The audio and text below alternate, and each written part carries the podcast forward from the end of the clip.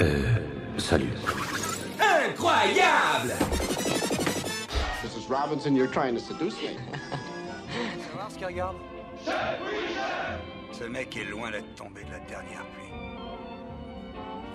C'est les pros, ces salauds-là. Vous savez ce qu'il regarde? Quoi?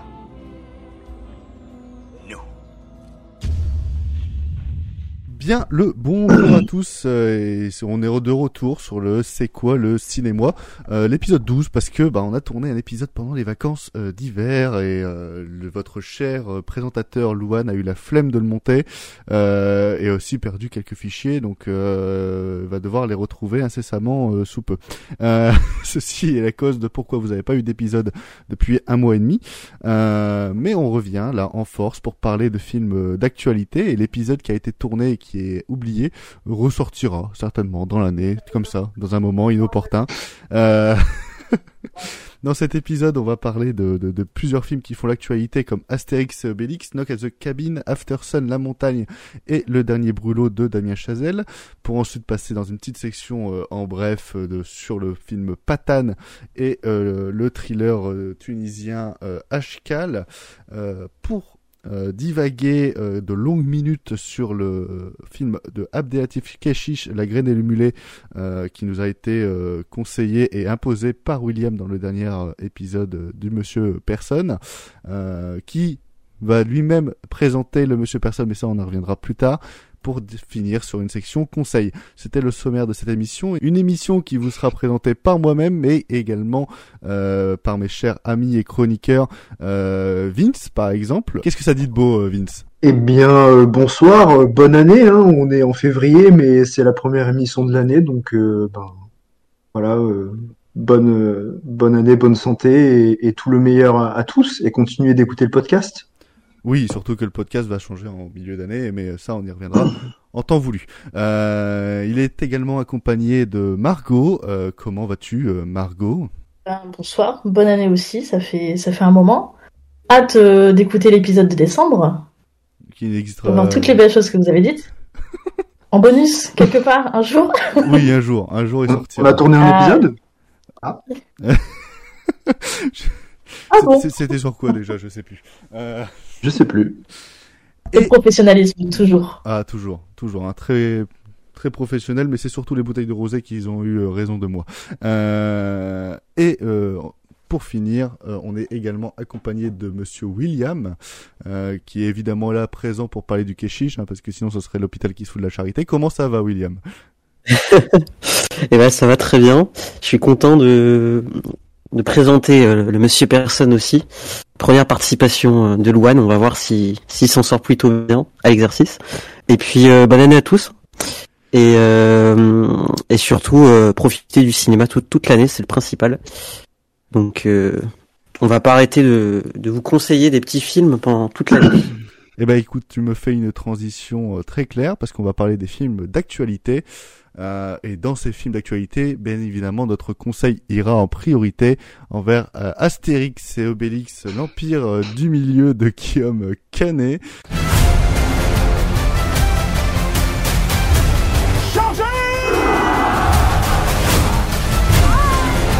Merci.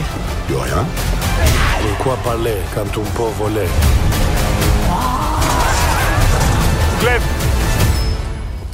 Qu'est-ce que c'est que ça Comme la dernière fois, tu t'étais blessé Ah avec. Bon, ça va, ça va. ça va. Essaye de reprendre ta pièce. Petit scarabée C'est très facile, vous, vous êtes euh, aveugle. Présume jamais qu'un homme ne voit pas parce qu'il est aveugle. Et celle-là, tu l'as vu venir Voilà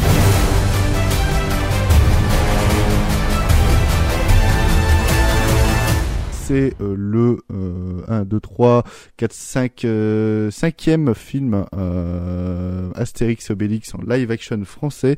Un film qui a coûté 65 millions euh, d'euros et qui nous raconte l'histoire de Astérix et Obélix qui vont se voir euh, demander par euh, une princesse de Chine euh, qui euh, va leur demander du coup leur aide euh, pour euh, sauver l'empire chinois en prise d'un empereur qui essaye de prendre la place de la reine, mais également de Jules César qui essaye de conquérir le monde. une histoire originale euh, d'Astérix Obélix qui n'est pas adaptée d'une bande dessinée de Uderzo et Goscinny. Euh, à Paris, euh, fort pour Pathé, mais également euh, un film qui est normalement, hein, selon les dires de son réalisateur, censé sauver le, cinéma français. Bah, je me retourne directement vers Vince, qui est lui fan du cinéma chinois et hongkongais. Qu'est-ce que toi tu as pensé de ce Astérix Obélix, l'Empire du Milieu? Ah oui, direct la patate chaude, quoi. Ok. Ah bah oui. Euh... eh bien, effectivement, euh, j'avais euh, une petite curiosité par rapport à ce, cet Astérix parce qu'il semblait voilà se dérouler en Chine et, et avec quelques scènes d'arts martiaux. En plus, Guillaume Canet a dit que au, au départ, quand il a hum, vu un peu le projet, ça, ça lui donnait envie de faire des, des combats câblés un peu euh, comme faisait Choyark. Donc euh, voilà une référence qui, qui a un peu titillé ma, ma curiosité et qui faisait que je l'attendais un peu au tournant. Et je pense que sur le tournage, il a câblé. Euh, sûrement, ouais. Oui, Je bah oui. pense quelques fois. Euh, non, bah écoutez, sans surprise, c'est pas très bien. Euh, mais euh, je trouve que c'est pas non plus euh, le, le, le pire film de l'histoire de l'humanité, comme euh, beaucoup de spectateurs et de gens dans la presse euh, se réjouissent de, de, de, de, dire ce genre de choses. Euh, je pense que c'est des gens qui étaient déjà convaincus euh, avant d'aller voir le, le film et qui n'ont pas changé leur avis d'un iota pour, pour s'amuser à tirer sur l'ambulance. Parce que quand même, c'est pas un bon film, mais il y a des choses à sauver euh, qui font que j'ai pas passé un mauvais moment euh, globalement. Euh, dans les choses à sauver, je, je dirais qu'il y a surtout Gilles Lelouch, qui est étonnamment euh, bon en Astérix, qui est assez attendrissant. C'est ce qui revient aussi le plus Euh, dans la presse, hein, dans la presse et dans la critique spectateur. Ouais. C'est- vraiment Gilles Lelouch qui arrive à convaincre au maximum les gens. Ouais, tout à fait. Euh, je trouve quand même que la facture des décors et des costumes pour ce qui est euh, construit en vrai hein, euh, est plutôt euh, est, est plutôt de, de bonne qualité. Euh, et globalement, le film se- est assez divertissant. Enfin, il y a un rythme qui fait que tu t'ennuies pas. Euh, même s'il y a des blagues qui tombent à plat, bon, enfin, tu passes vite à la suite et voilà, tu t'as pas trop le temps de t'ennuyer, donc ça passe bien. Euh, maintenant, voilà, c'est vrai que c'est quand même euh, bon pour parler voilà de, des- scènes d'arts martiaux en particulier. En fait, ça illustre un petit peu euh, euh, un des grands problèmes du film, ce qui fait que Guillaume Canet, en fait, il a plein d'idées de cinéma, mais il est infoutu de, de les mettre en exécution correctement. C'est-à-dire que Ok, il va utiliser des câbles pour euh, faire des, sauts euh, magnifiques à, ces, personnages euh, qui, font du kung-fu. Très bien, tu filmes bien les sauts. Maintenant, faut bien filmer les combats aussi. Et ça, c'est un peu compliqué, que ce soit juste la manière de les filmer ou même le découpage. Il y a rien qui va en fait. Tu, tu mets pas du tout en valeur les, les chorégraphies qui ont pas l'air dégueu pour le coup. On dirait que, Euh, que les combats sont filmés par Zhang Semu. Ouais, voilà. Un, un, un ersatz. mais euh, non, mais c'est dommage parce que tu sens qu'il a envie de faire des de vraies scènes de kung-fu euh, bien stylées et tout, mais il, il sait pas, il sait pas les filmer. Et c'est un peu à l'image de tout le reste du film. En fait, il veut faire des trucs épiques, mais euh, il n'y arrive pas. euh, et, je pense même qu'il y a plein de choses. Les gens disent ouais, euh, le film est trop cher, il fait à l'écran on voit pas le budget, mais si le budget il est là, c'est juste que Canet avec sa mise en scène ne sait pas le mettre en valeur, c'est ça la différence. Donc voilà, après je trouve qu'il y a un problème de tempo comique aussi entre à la fois l'écriture des, blagues, euh, le jeu des comédiens euh, ou leur direction et euh, il y a un décalage qui fait que ça, tombe souvent à plat. Malgré le fait qu'il y ait des comédiens talentueux. hein. Je prends, par exemple, Jonathan Cohen, il fait un peu tout ce qu'il peut, hein, mais Et même il euh, arrive, Vincent Cassel, vers le haut euh, trucs. euh, Vincent Cassel, Marion Ouais. Cotillard, c'est c'est des comédiens talentueux, mais là qui euh, bah, qui font peine figure quoi. C'est Ah, surtout Cotillard, on la voit 5 minutes. Donc, euh, ouais, il a bon, les cinq voilà. minutes, je la trouve Ouais. insupportable et, et je trouve qu'elle joue mal. Donc euh, Elle est un peu hystérique, ouais, ouais. Cassel est bon, par contre. euh, Inutile. Hein. bah, Cassel est pas mal, mais bon, c'est juste ces lignes de dialogue qui sont vraiment euh, Oui. qui sont vraiment nulles quoi. Il, voilà, il est pas trop aidé par l'écriture de son personnage, etc. Mais il, il est bien, César. Après, il fait du, il fait vraiment euh, du Vincent Cassel, quoi. Il n'y a pas vraiment de, bah, d'originalité, je veux dire, euh, dans son jeu, tu vois. Mm, Non, je l'ai pas trop vu sur ce genre de registre, moi. hein, Mais Bah, moi, j'ai bon, trouvé que euh, c'était Vincent Cassel qui faisait du Cluzet, donc euh, c'était. Ah ouais? Ah ouais, non mais. euh, Attends, j'avais pas, j'avais pas du tout pensé. Bah tu, je sais pas moi dans ses dans ses mimiques et dans sa façon un peu de râler et de sur- sur- surjouer un peu la colère du mec euh, jaloux, j'ai pensé à Cluzet Mm. donc. euh, Ouais, c'est vrai que sur les expressions, euh, on rajoute un peu des ah, couches. ouais. Mais Et euh, voilà, donc euh, globalement c'est pas ouf, vraiment pas ouf, mais c'est pas non plus la, la plus grosse daube euh, de, du cinéma français. hein. Chaque année il y a des films bien pires qui sortent. hein. Oui, oui. oui. Mm. Euh, Will, euh, toi qui dois être très fan, euh, très fan de ce film, qu'est-ce que qu'est-ce que tu en as pensé dans le fond? Euh, alors le truc c'est que Astérix, je ne connais malheureusement pas assez bien l'univers euh, de la bande dessinée, bien que ce soit un univers que je respecte. hein. je trouve que sur le papier, euh, c'est un univers qui a tout pour être intéressant et j'imagine qu'il l'est. Le problème c'est que les films, euh, bon, alors déjà en fait. euh, pendant une grande période, je, dirais pendant une grande partie de ma jeunesse, j'avais un peu du mal avec le jeu de, de Gérard Depardieu qui jouait euh, Obélix. Même si euh, j'aime bien euh, Mission Cléopâtre, c'est vrai que j'avais toujours l'impression que que la retranscription du, de la BD d'Astérix s'était jamais faite complètement. Euh, mis à part évidemment euh, le film d'Alain Chabat qui était euh, l'exception.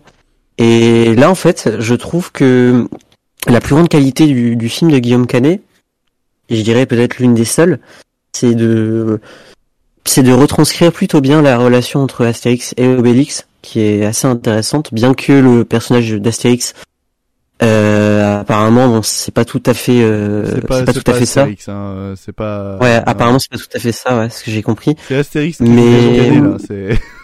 Ils- D'accord. bah, surtout ils ont voulu l'ancrer dans une euh, dans des problématiques actuelles avec le véganisme et je trouve que ça marche pas du tout quoi. Et Ouais, dès la première scène tu te dis ah non non. Ouais, c'est vrai, c'est un, peu vrai. Mais mais ouais, sinon, bah, j'ai j'ai plutôt bien aimé la relation entre les deux personnages. Euh, Gilles, euh, Lelouch qui joue étonnamment bien son personnage aussi. Euh, après, globalement, je trouve que le scénario est vraiment très faible. hein. C'est pas c'est pas génial, surtout que le fameux empire du milieu, bah, il arrive quand même assez tard finalement dans l'intrigue, donc euh, bon, ça m'a pas trop convaincu. Les blagues. Honnêtement, c'est ce que je disais à la personne qui était à côté de moi, mais c'est pas parce que la blague est facile qu'il faut la faire. Ça, ça veut pas dire que c'est une bonne blague. Et à chaque fois, on a des blagues qui sont vues et revues, pas très, très drôles, et surtout euh, des transitions que parfois je, je trouve assez incompréhensibles, honnêtement. Je comprends pas pourquoi Guillaume Canet passe d'une scène à une autre. Euh, un- ça, fait ça, un- ça m'a gonflé. Il fait un film à sketch et pas un film à un film euh, comme on pourrait Oui. le voir en trois actes. Il fait vraiment Mais un tu vois, le- sketch et il essaye d'agrémenter trois actes dedans, et ce qui fait que bah des fois bah Ouais. il sait pas quoi faire quoi. Mais tu vois, mais le souci, c'est que bah, quand t'introduis un élément aussi important euh, comme un empire, je veux dire, une confrontation, tu peux pas juste te permettre d'enchaîner des sketchs sans Oui. bien développer euh, les enjeux et, et ce qui se passe euh, concrètement sur le terrain, quoi. Donc euh, ça, je trouve ça un peu dommage. Sinon, euh, bah que dire, hein, franchement, le budget, je sais pas où il est passé, mais en tout cas, il est pas passé euh, euh, au service du talent, j'ai envie de dire. Euh, on Vince, t'as parlé euh, rapidement des décors. Bon, c'est vrai que c'est plutôt pas mal en soi. C'est, je pense, assez représentatif de ce qui peut se faire sur la BD. J'ai noté aussi euh, que le rythme du film, là-dessus, il y avait quand même quelques idées. Ça se ressent vraiment que que Guillaume Canet essaye de donner un, un côté euh, euh, pas cartoon, mais vraiment euh, Bande dessinée. dynamique, voilà, concrètement euh, bande dessinée, qui est plutôt intéressant. Maintenant sur l'exécution, je trouve ça toujours très maladroit. euh. Les acteurs qui sont souvent en, en roue libre, mis à part le, le duo dont j'ai parlé, euh, honnêtement, il y a quand même un nombre d'acteurs qui jouent extrêmement mal dans le film. Personnellement, il y, a, il y a vraiment des scènes où j'étais un peu choqué par la par la qualité de de jeu des acteurs. Et donc euh, voilà, au final, on a un film euh, qui est pas une une dôme non plus infâme, hein, comme tu l'as dit, euh, Vincent. C'est mais bon, c'est ça, ça reste globalement quand même un mauvais film. Je vois pas trop euh, ce qu'on peut euh, trouver de particulièrement appréciable au cinéma. Et tant qu'à faire, autant aller voir un, un autre film français, soutenir euh, des meilleurs films, plutôt que d'aller voir ce film, même si Guillaume Canet semble nous dire que ce film va sauver l'industrie. Vous faites votre choix. Euh, Margot, euh, tu, tu as eu le plaisir de le voir et, et de, d'en ressortir euh, réjoui. Euh, qu'est-ce que toi tu, tu en as pensé? Conquise, totalement. Euh, je- euh, déjà, je pense qu'il faut arrêter de croire que Guillaume Canet est un bon réalisateur, parce que c'est pas un bon réalisateur. Ça depuis très Quelqu'un l'a déjà dit. Et, euh, et ce qui est assez fort, en fait, c'est qu'il arrive à rendre son film, il a réussi à rendre son film, je trouve, détestable avant même qu'il sorte. C'est-à-dire cette euh, promo forcée de ouin ouin à base, il faut aller voir mon film parce que mon film, il va sauver le cinéma français, et s'il fait pas des entrées, eh ben, le cinéma français, il va mourir. Franchement, à un moment donné, ça, ça, ça pète les couilles. Donc, t'arrives déjà à être énervé avant même. Mais bon, après, j'y allais en me disant pourquoi pas, il y a peut-être deux, trois trucs à sauver. Je me dis, avec la pléthore euh, d'acteurs et de guests qu'il y a là-dedans, il y a bien deux, trois personnes qu'on pourra sauver. Euh, comme vous avez dit, on garde Gilles Lelouch parce que c'est un bon Obélix. Sinon, je l'ai rigolé une fois sur les deux heures. C'est quand Audrey Lamy a parlé. Donc bon, euh, C'est très voilà, bien, bonne mine, oui, effectivement. C'est voilà, la seule scène où j'ai rigolé. Sinon, pour le reste des deux heures, j'ai l'impression qu'on m'a chié sur la gueule. C'est, mal, euh, c'est mal joué. Je, je, je comprends pas. Si, je comprends euh, l'intérêt de mettre autant de guests qui sont là euh, une minute trente, deux minutes au grand maximum. Du euh, marketing, quoi. c'est du bon, c'est du bon marketing, hein, ça, ça, ça fonctionne. Hein. Pas ça, mais bon, quand t'as des, quand t'as des mecs comme Zlatan qui viennent faire trois phrases et qui sont pas Ah là là là. Quel sens, pas. On c'est sait pas c'est parler, on comprend rien à ces phrases. Oui, on- déjà, ouais, déjà, premièrement, j'ai pas compris ce qu'il a dit. Et en plus, Canet a quand même réussi. Il s'est vraiment dit que ça serait une bonne idée que à chaque personnage, on fasse des vannes. Pas par rapport au personnage, mais par rapport à la, à l'acteur, enfin, à l'acteur, au Ouais. chanteur, au truc qui est derrière. Que c'est Le fait que lourd. Avec plein de scénettes qui n'ont aucun lien entre elles. Et franchement, moi, ou bien, tu sais, la partie avec, euh, Angèle qui joue Falbala, qui refait, euh, qui refait son titre, euh, oui ou non. Enfin, t'es là, t'es dans Même le- euh, c'est. Catherine, hein. C'est quand Oui. même assez ridicule aussi, je trouve. hein. Philippe Catherine. Ouais. Angèle, elle a deux, elle a trois phrases, elle arrive euh, à, à sortir euh, c'est oui ou bien c'est non. Euh, Ah ouais, elle arrive à sortir. C'est- euh. Ah ouais, Ouais, ouais, c'est nul. c'est parce que ça, ça a été écrit, ça a été écrit comme ça, donc euh, bon voilà. Mais Mais sinon, il y a, a, a pas, Écrivez des a, personnages, pas des, pas des euh, il y a- il y a pas de, il y a pas de cinéma derrière. Les scènes d'action, elles sont d'une platitude, mais vraiment, c'est un truc de fou. Euh, La, la scène du bateau pirate, euh, c'est une abomination. L'attaque des clones à côté, Ah. c'est un chef-d'œuvre, hein, dans l'arène de Geonosis. Ouais, c'est vrai. c'est c'est- c'est un enfer même la la la la, la simili scène de kung fu là dans le dans, dans quand ils arrivent dans le village et qu'ils décident de te mettre kung fu fighting, t'es là, t'es là, tu soupires. J'ai un peu- J'ai soupiré toutes les cinq minutes parce qu'il y a Ah, j'ai soupiré Rien aussi qui à la dans- venue de la musique euh, Kung Fu Fighting. Ouais, la musique aussi. Ouais. Pourtant, j'aime bien la musique, mais c'est vrai que c'était Ouais. tellement. euh, C'est tellement cliché en fait. du- C'est du vu vu et revu. Voilà, tu dis. C'est comme euh, la Et- chanson euh, un de Christophe, euh, les, un, les mots bleus. C'était personnellement, j'ai trouvé ça un peu ridicule. Hein. Je sais pas si vous voyez la scène. Oui, c'est Ah vrai, mais, c'est en version italienne. Ah ouais. Ah non, mais Bon, après, Ah. moi, ce qui, ce qui m'a choqué aussi, c'est la réutilisation des, un des thèmes d'Ennio Morricone. Pour moi, c'est vraiment la fainéantise de M qui est à la musique, Ah, surtout que. M, il a quand même beaucoup de, de talent. C'est un- je veux dire, c'est un guitariste qui est excellent euh, et il est Il parfaitement capable de composer des trucs. Ouais, bah écoute, euh, franchement, moi, j'ai j'ai pas du tout été conquis, hein, j'avoue, par la musique. euh. Donc, euh, ouais, pas, pas, pas conquise, pas, je, c'est pas ça qui va sauver le cinéma français. Euh, c'est pas ça qui va l'aider non plus, hein, clairement pas. Et puis, euh, et puis non, c'est, l'aider c'est, ici, c'est euh, dommage. entrées. euh, Pas forcément. Oui, oui, oui, oui, il fait, forcément, il fait les entrées, mais bon, tu te dis. Euh... Bah là, euh, là où français. enregistre, il est à cinéma français 1,8 mérite million. C'est pas si énorme Tant que mieux. ça, non Il est à 1,8 million, c'est pas si énorme quand tu le compares aux autres. Euh, Il y a que au service de Sa Majesté qui a fait en dessous, mais sinon tout le reste, ils sont à un peu plus d'un million au-dessus euh, pour une première semaine. Euh, D'accord. Moi, je le vois taper les 4-5 millions. Je... Ouais, c'est ça, ça, ça va pas aller plus haut, je pense. Euh, et tant mieux parce que sinon ça va faire trop plaisir à Jérôme Sédou et quand Jérôme Sédou est- Ouais. il pleure, c'est qu'est-ce que c'est drôle. Euh, D'ailleurs, je voulais, je voulais vous en parler, mais l'acteur que j'ai peut-être trouvé le, le plus mauvais dans le film, c'est celui qui joue le chef des Gaulois. Je sais pas si vous voyez. Jérôme Commandeur, Jérôme Commandeur? Ouais. il est très bien. Je, l'ai- je l'ai pas trouvé il a- très bon, moi, a hein, pas... Après ils l'ont Bon, pris après, parce je dis ça, mais peut-être que c'était voulu, hein, moi, je sais rien. J- Jérôme Commandeur, il commande. C'est tout. c'est c'est pour ça qu'ils l'ont pris. euh, Ah, pas- ah, tu crois vraiment que c'était pour... euh, Je suis ok, sûr c'est pour ça en plus. Jérôme Commandeur, Ah là là. chef de village, c'est c'est tellement une blague de marketeur. Non, je l'ai, je l'ai pas trouvé mauvais. euh, juste son personnage est, est pas. Enfin, il y a rien d'intéressant. non, il euh. Ce D'accord. qui est rigolo, Ouais. c'est juste qu'il Ouais. se fasse euh, taper dessus par sa femme euh, dès qu'il dit un truc, quoi. Mais C'est ça. Ouais. Bon, je pense qu'on n'a pas grand chose à dire sur euh, sur Astérix. Moi, ma critique est disponible sur le site euh, qui sera euh, lui-même euh, mis en lien dans, dans la description. Euh, donc, n'hésitez pas à aller la voir. Mais je, je je récite à peu près tout ce que tout ce que mes chers amis ont, ont, ont dit sur le film. Donc voilà, on vous encourage pas à aller le voir, mais c'est pas non plus la tollée euh, horrible du cinéma français euh, que le film se prend depuis euh, quelques jours sur les, les internets.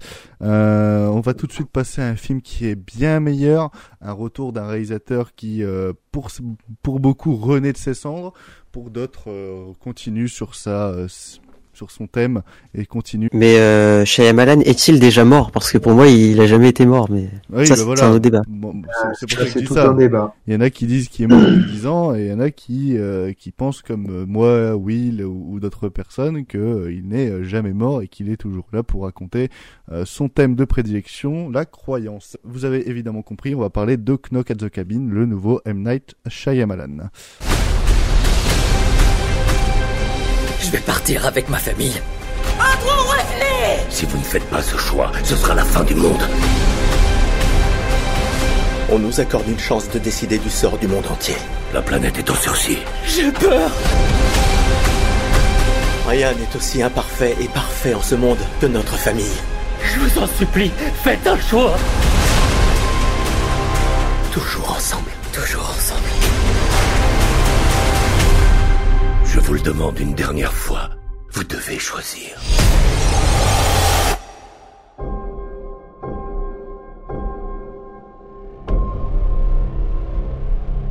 Euh, tandis qu'ils passent leurs vacances dans un chalet en pleine nature, une jeune fille et ses parents sont pris en otage par quatre étrangers armés qui leur imposent de faire euh, un choix impossible. S'ils refusent, l'apocalypse est inéluctable. Quasiment coupés du monde, les parents de la jeune fille doivent assumer leur décision avant qu'il ne soit euh, trop tard. Euh, c'est le synopsis euh, halluciné que je trouve complètement pourri en fait finalement. Euh, Mais euh, c'est la base du film. oui, euh, sauf qu'il émet une petite subtilité euh, qui euh, peut spoiler le film. Euh, pour ceux qui n'auraient euh, pas vu les bandes annonces, effectivement.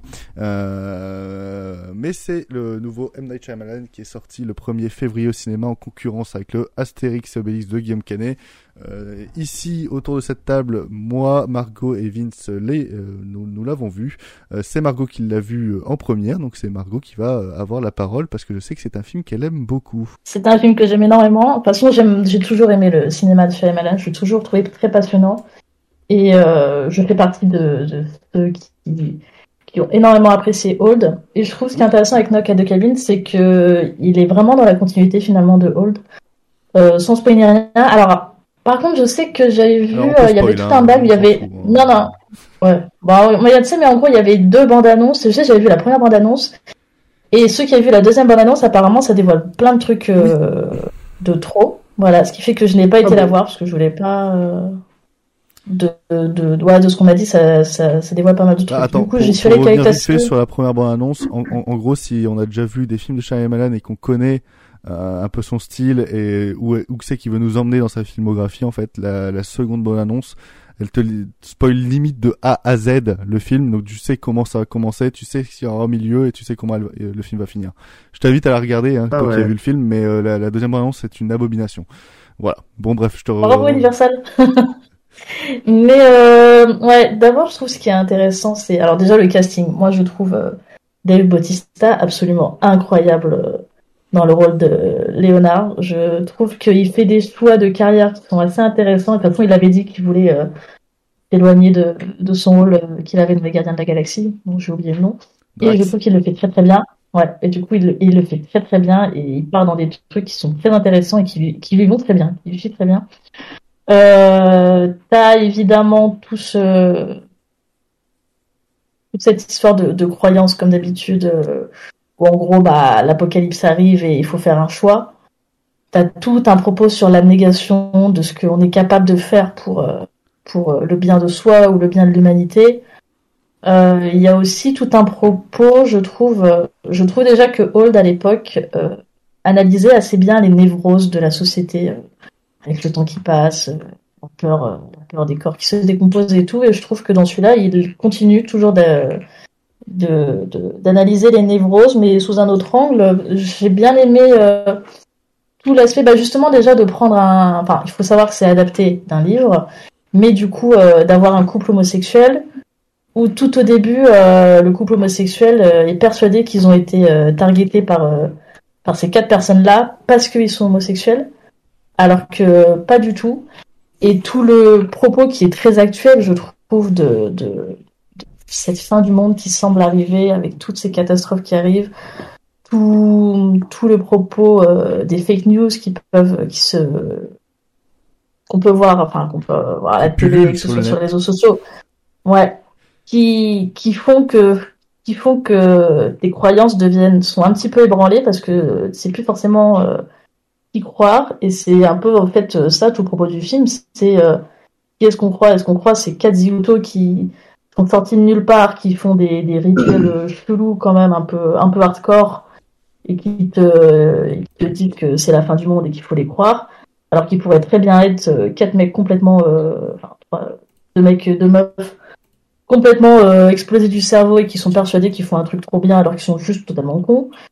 Ou euh, tu te décides de les croire et tu te mets dans la position euh, de cette famille-là en te disant euh, bah, qu'est-ce que je fais? Qu'est-ce que je ferais euh, à ce moment-là? Est-ce que je laisse l'humanité exploser et moi je survis pépouze avec mon mari et mon enfant? Ou est-ce que j'ai assez d'abnégation pour, pour aller au-delà de ça et pour croire à quelque chose qui est plus grand et que qu'on ne peut pas forcément cerner? Ce qui était intéressant aussi avec Shyamalan, c'est qu'on a l'habitude en général d'avoir des twists un petit peu tordus à la fin.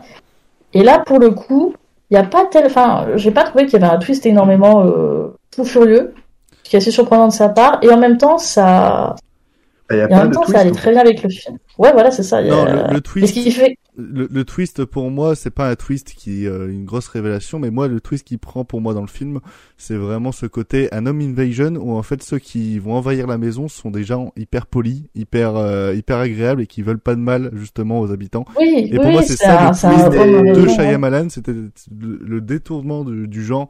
C'est un peu comme ce qu'il faisait avec The Visit, par exemple, même si The Visit à la fin il y a un twist, mais en gros il prend le genre du fun footage pour en faire une euh, limite une comédie horrifique, mais qui fait vraiment flipper. Et c'est euh, c'est comme Hold en fait en gros. Et à chaque fois il prend un genre et il essaye de détourner un petit peu ce genre pour pour qu'on voit quelque chose qui est différent.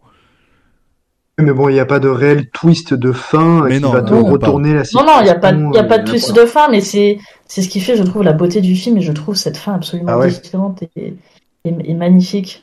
Euh, la mise en scène est chouette. Euh, j'aime bien que ça a été un peu filmé à hauteur, euh, à hauteur d'enfant avec la petite, euh, avec la petite Wen. Tout le casting est, est vraiment cool et joue, et joue très très bien. Je suis contente de revoir aussi Rupert Grint, qu'on voit pas beaucoup au cinéma. On voit pas beaucoup Mais non plus dans ce film, mais. Mais il est, mais il est là, mais il est là. Mais euh, non, je trouve, euh, je trouve que c'est, chouette de l'avoir casté là-dedans. Je trouve qu'il fait aussi d'excellents choix de carrière, que ce soit au cinéma ou à la télé, enfin, dans les séries. Euh, mais voilà, je trouve que c'est, euh, euh, enfin moi, à mon sens, pour avoir vu tous les films de Shyamalan, je trouve que ça fait partie vraiment de ses meilleurs films ce jour. Ouais, c'est celui qui, dans, ces dix dernières années, va le plus perdurer, je pense, auprès du grand public. Euh, bah, écoutez, je vais faire vite fait mon avis. Moi, j'ai vraiment adoré aussi. J'ai trouvé ça super maîtrisé. Moi, je suis pas d'accord sur le fait qu'il n'y ait pas de twist en dehors de ça. C'est euh, en fait le twist se dépend de, la, de ton positionnement par rapport aux personnages principaux. Si tu décides d'y croire euh, à l'apocalypse ou si tu décides de pas y croire. Et selon en fait le, le positionnement que tu peux faire, il peut avoir un effet de surprise à la fin, euh, même si euh, c'est c'est très très léger. Euh, mais bon, après, Shyamalan, c'est un cinéaste qu'on qu'on caractérise comme étant un cinéaste du twist, alors que bah il y en a même pas plus, plus de la moitié dans, sa, dans toute sa carrière, mais euh, mais bon, c'est dans, c'est dans ses principaux films où, où il y a des twists. Euh, mais bref, c'est un débat sans, sans fond. Moi, ce que j'ai vraiment adoré, c'est, c'est le, le, traitement du gros plan, euh, notamment quand il filme Dave Batista, euh, qui, euh, qui voilà, on va pas se le cacher, a une carrière de catcheur qui a été justement basée sur euh, sur sa corpulence et sur son et sur, son, sur sa virilité et même sur sa méchanceté pendant une partie de sa carrière et qui là prend euh, prend une, une, masse imposante à l'écran grâce au gros au gros point alors que c'est foncièrement le, le mec le plus gentil et, adorable euh, euh, du, du, du film euh, notant aussi la présence de Jonathan Groff qui, qui pour moi m'a brisé le cœur à un moment euh, tellement euh, tellement il joue bien. Même si voilà on sort un petit peu du film euh, il fait trop penser à Macron pour que je m'y attache à 100% euh, c'est, c'est, ça m'a ça m'a trigger. Il y a un plan de profil j'ai cru voir Macron j'ai direct euh, j'en avais plus rien à foutre. Euh, il y a aussi la petite gamine je sais plus comment elle s'appelle mais elle est trop mignonne et et vraiment elle est bien elle ouais dans, dans sa façon de jouer dans sa façon de bah de, de, de, de, transparaître à l'écran, elle est vraiment très très attachante. Euh, mais il y a surtout aussi euh, le, le, le, scénario et le, le rythme qu'instaure euh, Shyamalan dans le film, que je trouve euh, bah, vraiment sans, sans accroc en fait. Il n'y a pas de gras, il n'y a rien, ça, tout avance à une allure folle, mais en même temps on est toujours on est toujours bloqué dans cette petite dans ce petit cabanon et, et presque des fois en tension tellement on, ne sait pas où, il veut nous emmener et finalement il nous emmène là où, où en fait euh, depuis le début on, savait où, il allait nous emmener. Surtout si vous avez vu la deuxième annonce, mais ça, euh, ça c'est mon petit grief.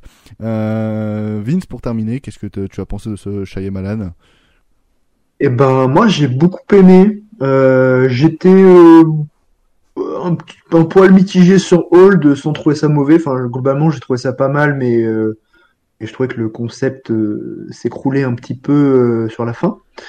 Euh, et là, donc j'avais un peu cette peur euh, sur Knock at the Cabin parce que tout le long, je me disais ah, quand même le concept est vraiment bien.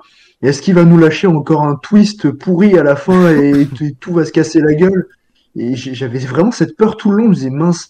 Euh, même en arrivant quasiment à la fin, je me disais mais qu'est-ce qui se passe? Il va y avoir un twist? Non, pitié. Et pas de twist. Donc j'étais là, bah, bah très bien, parfait. Voilà une bonne fin. Et, euh, non, mais du coup, je, l'ai trouvé très bien tenu du début à la fin. Euh, le scénario très efficace, euh, parfaitement rythmé. Tu l'as dit, Margot, mais ce qui est fait avec Dave Bautista, c'est c'est vraiment génial, je trouve. Là, il a un vrai premier rôle au cinéma, donc il peut vraiment montrer une palette de jeux un peu plus conséquente.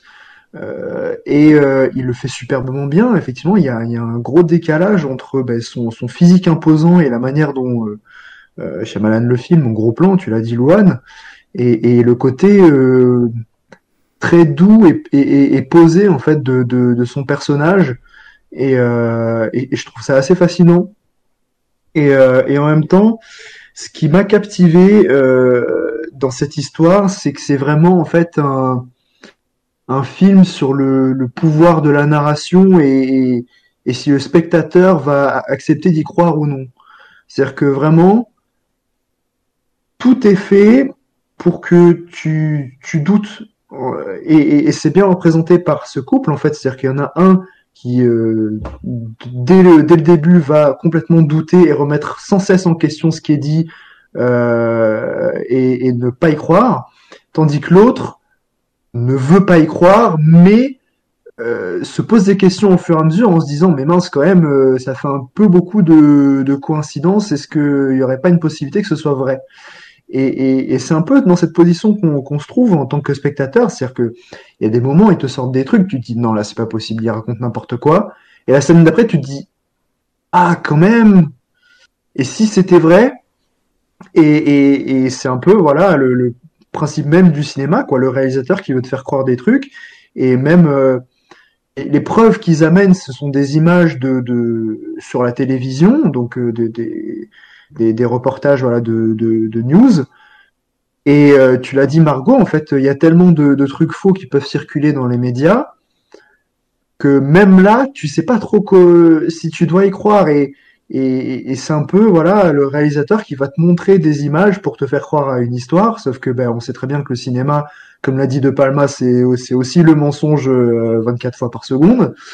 Donc euh, c'est vraiment hyper intéressant voilà de nous interroger constamment sur ce qu'on voit et ce qu'on nous raconte pour euh, vraiment essayer de déterminer si c'est vrai ou non et bien sûr avec les conséquences que ça implique qui étaient euh, quand même euh, désastreuses hein, on va pas se mentir dans le film. Euh, et donc voilà, moi ça m'a vraiment tenu en haleine euh, de bout en bout. Et, et voilà, je ne saurais pas dire euh, si c'est son meilleur film sur les 15 dernières années, parce que euh, j'ai quand même soigneusement évité euh, ses plus gros navets, semble-t-il. Mais Ils sont pas vraiment des navets, mais euh, c'est un autre débat. Euh, peut-être. Mais en tout cas, je pense que c'est son film que j'ai le plus apprécié depuis euh, très longtemps, ouais. tu tu l'as vu Voilà. euh, le maître, le dernier maître de l'air? Non, parce que j'adore la série et j'avais pas envie de m'infliger ça. Eh ben, en vrai, oublie la série, regarde le film, tu risques de kiffer parce qu'il prend plein de références au film, euh, au cinéma hongkongais. C'est un truc de fou. Euh, dans la façon de filmer les combats et tout ça, il... bref. Euh, en fait, il faut oublier la série d'animation. Euh, voilà. Bref, on a fini sur Knock at the Cabin de, de Shyamalan. On va maintenant passer dans, dans un hôtel euh, où euh, certains ont pensé que c'était all inclusive, d'autres non. Mais euh, c'était juste pour te faire chier. Mais c'est euh, le prix, euh, c'est celui qui a raflé pratiquement tous les prix au dernier festival de Deauville que nous avons manqué avec Margot parce que bah flemme parce que très film très deauvillien. Mais c'est Aftersun qui est en train de rafler tous les bons avis sur sur internet. Tout le monde est sous le charme d'Aftersun. Est-ce que nous aussi? C'est c'est la question. As you get older, you know.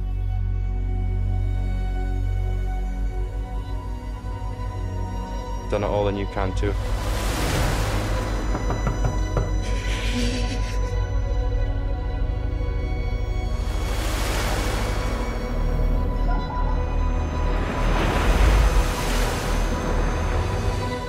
Wish we could have stayed for longer. Me too. After Sun, c'est euh, un film de Charlotte Wells qui, euh, qui raconte l'histoire de Sophie qui, euh, avec Mélancolie, se remémore les vacances d'été passées avec son père 20 ans auparavant, euh, les moments de joie partagés, leur complicité, parfois leurs désaccords. Elle repense aussi à ce qui planait au-dessus de ces instants si précieux, la sourde et invisible menace d'un bonheur finissant. Elle tente alors de chercher parmi ses souvenirs des réponses à la question qui l'obsède depuis tant d'années. Qui est réellement cet homme? Qu'elle a le sentiment de ne pas connaître. Euh, c'est sorti pareil le 1er février en salle, une sortie très limitée mais qui euh, va se voir augmenter au fur et à mesure des, semaines tant les retours sont saisissants. Euh, c'est un film qui a été aimé par la majeure partie de, la rédaction et c'est un film que William va se donner pour nous résumer un petit peu son avis. Euh, étant donné qu'on l'a pas entendu pour le Shyamalan. Qu'est-ce que tu en as pensé toi de William de ce After Sun Alors euh, déjà, chose que j'ai adoré dans ce film, c'est entendre une de mes chansons préférées que j'ai jamais entendue au cinéma, de chanson de Blur qui s'appelle Tender, euh, dans une scène la nuit euh, entre le père et la fille de, de l'intrigue. J'ai trouvé que c'était vraiment très très bien intégré au, au récit, surtout que c'est exactement le, le sujet de la chanson. Ça m'a beaucoup plu. Mais en dehors de ça, le film, j'ai vraiment beaucoup apprécié. Et euh, pour un premier essai, donc pour euh, Charlotte Wells en long métrage, je trouve que c'est vraiment assez impressionnant comment elle, euh, elle parvient en fait à se défaire du de l'aspect euh, un film euh, arty entre guillemets euh, fi- film pour festival de Sundance hein, parce que c'est vrai qu'il y a quand même beaucoup de films dans cette veine qui sortent euh, pour ce festival et qui parfois voilà sont sont assez euh, voilà ils se ressemblent un peu tous et, de toute façon presque programmatique ça mais- ressemble bah hum, Je, je- je l'ai- je l'ai Je suis aimé, pas hein, trop d'accord. C'est quand même très Sundance. Hein. bah, en, en fait je suis pas C'est le trop type de film qui, qui peut aller à Sundance, mais Oui. c'est pas la même du tout volonté. En fait, en fait, le truc c'est que autant euh, bah, dans ce que ça raconte, c'est vrai que c'est exactement le, le type de film qui peut aller à Sundance. Mais maintenant, dans la manière dont c'est amené et dont c'est traité dans le film, euh, sur la forme, je trouve que au contraire, c'est quand même assez euh, exigeant, euh, bah, rien qu'en termes de rythme, puisque voilà, c'est un, un rythme qui est quand même assez lent. On suit euh, des choses qui sont très intimes entre euh, le père et la fille dans l'intrigue, et au final, il se passe pas forcément euh, énormément de choses hein, euh, dans le film, mais euh, juste euh, la réalisatrice va se concentrer sur des sur des détails qui décrivent à merveille la relation entre les entre les deux personnages. Et euh, on a des scènes qui sont absolument sublimes, hein, vraiment. Euh, justement où Charlotte où Charlotte Wells prend le temps de prend le temps de développer la relation entre les deux juste par des petites scénettes où on va les voir l'espace d'une nuit communiquer ou alors euh, même pas communiquer mais se regarder je pense aux scènes notamment de karaoké ou les scènes de danse voilà où les deux personnages passent des moments ensemble. Et au contraire après euh, elle va s'attarder sur la séparation entre les deux sur euh, euh, la séparation et, euh, et surtout ce que ça implique psychologiquement à la fois pour le père et la fille qui est soit en perte de, de repère, euh, qui se perd dans la nuit, euh, tout en tout en évoquant aussi en fait la, la différence de génération avec le temps qui passe. Et, et donc ce que j'ai vraiment bien aimé, c'est qu'elle évite en même temps de se conformer euh, à ce qu'on pourrait appeler euh, le genre le genre du coming of age movie, c'est-à-dire juste suivre euh, un enfant qui grandit et en parallèle on suit pas forcément euh, le père. Euh, et là, justement, Charlotte Wells arrive très bien à la fois euh, représenter la la souffrance du père comme euh, la découverte pour la fille de de, de qui est son père vraiment en fait parce que c'est vrai que c'est quand même très important surtout après quand on grandit euh, de savoir qui euh, de savoir concrètement euh, qui est son père, qui est sa mère, pour mieux se connaître, pour mieux connaître son identité. Et donc euh, tout ça, voilà, je trouve que vraiment, elle le, elle le traite d'une manière euh, sublime. Euh, la musique dans son ensemble, je parlais d'un morceau, mais l'utilisation des morceaux, je les ai vraiment, enfin, je l'ai trouvé vraiment euh, très approprié. Et et voilà, le film se termine d'une d'une façon, on pourrait dire attendue, mais que je trouve vraiment bouleversante, où euh, où la fille euh, se souvient en fait concrètement de ce qu'on a vu sur l'entièreté du long métrage, et euh, ça presque une approche universelle parce que tout le monde peut se mettre à sa place, quoi. C'est-à-dire que nous, en tant qu'adultes, on a vécu des, moments qui nous ont marqués, des moments joyeux avec notre famille, et euh, on sait tous ce que c'est euh, la perte d'un proche et surtout euh, le fait de pas de pas avoir pu prolonger un moment qui était positif. On aurait pu aussi en savoir plus sur l'autre. Donc voilà, vraiment beaucoup de choses qui sont sur le papier très belles, mais en plus de ça très bien traitées. Et franchement, pour un premier film, je trouve ça assez admirable et c'est plus que prometteur hein, pour euh, la suite de sa carrière. Chapeau. Oui, enfin, c'est prometteur, mais bon, en premier film, on a connu Citizen Kane. Euh... Oui, bon après, euh, on, on peut pas tous réaliser un chef-d'œuvre. hein. C'était juste pour faire chier. Euh, C'est vrai. Très rapidement, Margot, il me semble que tu n'es pas, euh, tu n'es pas trop euh, emballé par euh, ce, cet Aftersun. Euh, Qu'est-ce que tu en as pensé assez rapidement, s'il te plaît? Écoute, j'a- j'allais dire quelque chose et finalement je me ravise. J'allais dire que j'ai pas aimé, j'avais pas aimé le film et j'avais beaucoup aimé les 30 dernières minutes et je me rends compte qu'en repensant au film, je ne me souviens même plus en fait du film, tout simplement. Je Ah bah, trouve, on est dans la même euh, team. ce film- Je, en fait, je comprends pas toute la hype qu'il y a eu. Enfin, je trouve que la hype déjà est totalement démesurée. Et toutes les toutes les hypes en général pour les films, je trouve qu'on arrive à un stade euh, sur les réseaux sociaux où c'est soit un chef-d'œuvre, soit une nullité absolue. Du coup, euh, apparemment c'était le chef-d'œuvre à voir. Euh, J'avoue que j'y allais en plus avec énormément d'attente. Enfin, du coup, ça crée de l'attente. j'y vais et je trouve qu'il n'y a rien d'intéressant dans ce film. C'est pas mauvais. C'est pas un mauvais film, c'est juste un film lambda. Il se passe. Je, Je, je je n'ai rien. Non, fait mais un facepalm, mais euh... oui, oui, je sais, mais je n'ai rien ressenti. Écoutez, je suis une personne sans cœur, qui ne, qui ne ressent Tu es rien. morte qui- à l'intérieur, Margot. Je suis morte et froide à l'intérieur, comme les températures négatives qu'il y a actuellement. Mais, mais, mais j'y peux rien, j'ai trouvé ça extrêmement long pour ce que ça raconte. Le, le, le, les- le, le Paul Mescal et la petite dont j'ai oublié le nom jouent bien, je vois, enfin, il n'y a pas de problème. C'est mignon, mais je vois pas en quoi euh, ça a pu euh, détruire et faire pleurer certains, certaines personnes. Je, je ne comprends pas, je ne comprends pas la hype, je ne comprends pas euh, pourquoi. Ah, mais bon, trop, trop euh, bien, les acteurs.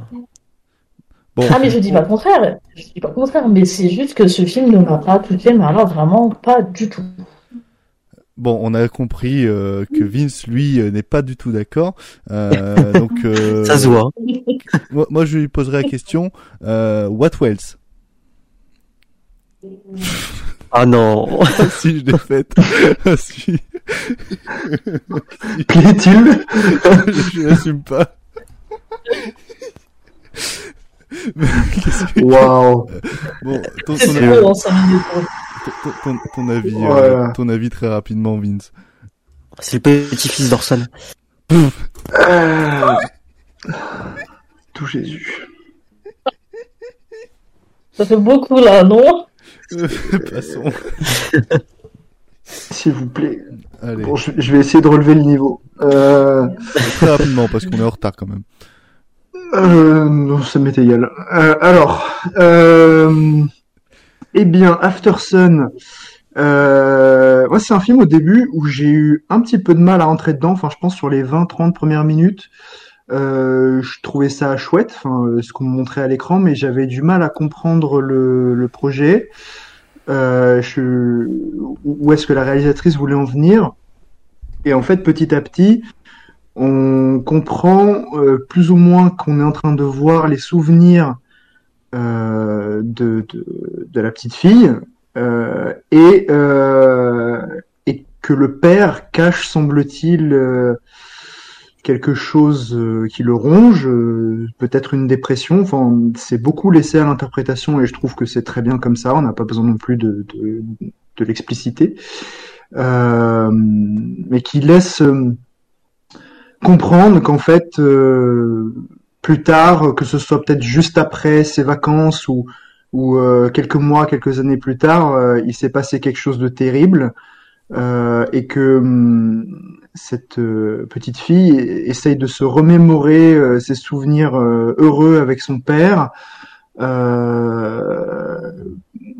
pour essayer de, de, de voir si s'il avait peut-être des signes avant-coureurs, peut-être euh, de, de ce qui le, le tourmente, et en même temps parce que hum, comme beaucoup de souvenirs qui semblent parfois anodins, c'est en y repensant ou peut-être en revoyant des photos, des vidéos, etc., qu'on se rend compte après coup à quel point c'était précieux.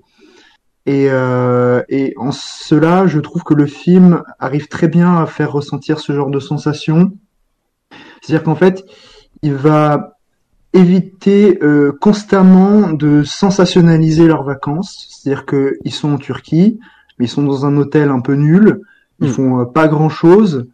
Et, euh, et en fait, on n'a pas besoin de ça pour avoir des moments heureux.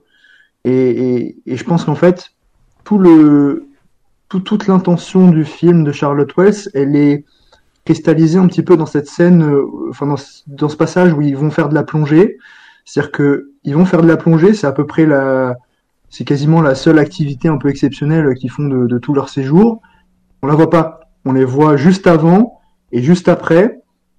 Et en fait, dans des petits moments d'intimité euh, qui qui sont importants en fait mine de rien euh, pour pour cimenter la, la relation et, et l'alchimie entre le père et la fille et euh, et en même temps ce qui n'est pas anodin je pense après peut-être que je suranalyse mais en tout cas je pense que c'est raccord avec le propos du film c'est que euh, juste avant le truc de plongée le père balance un masque euh, à, la jeune fille qui est déjà dans l'eau euh, pour qu'elle puisse bah, observer les fonds.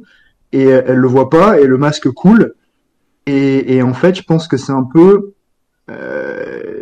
c'est un peu à l'image de, ce que traverse le père, c'est qu'en fait, elle ne, elle, ne voit pas ce qu'il tourmente elle ne voit pas qu'il est en train de couler.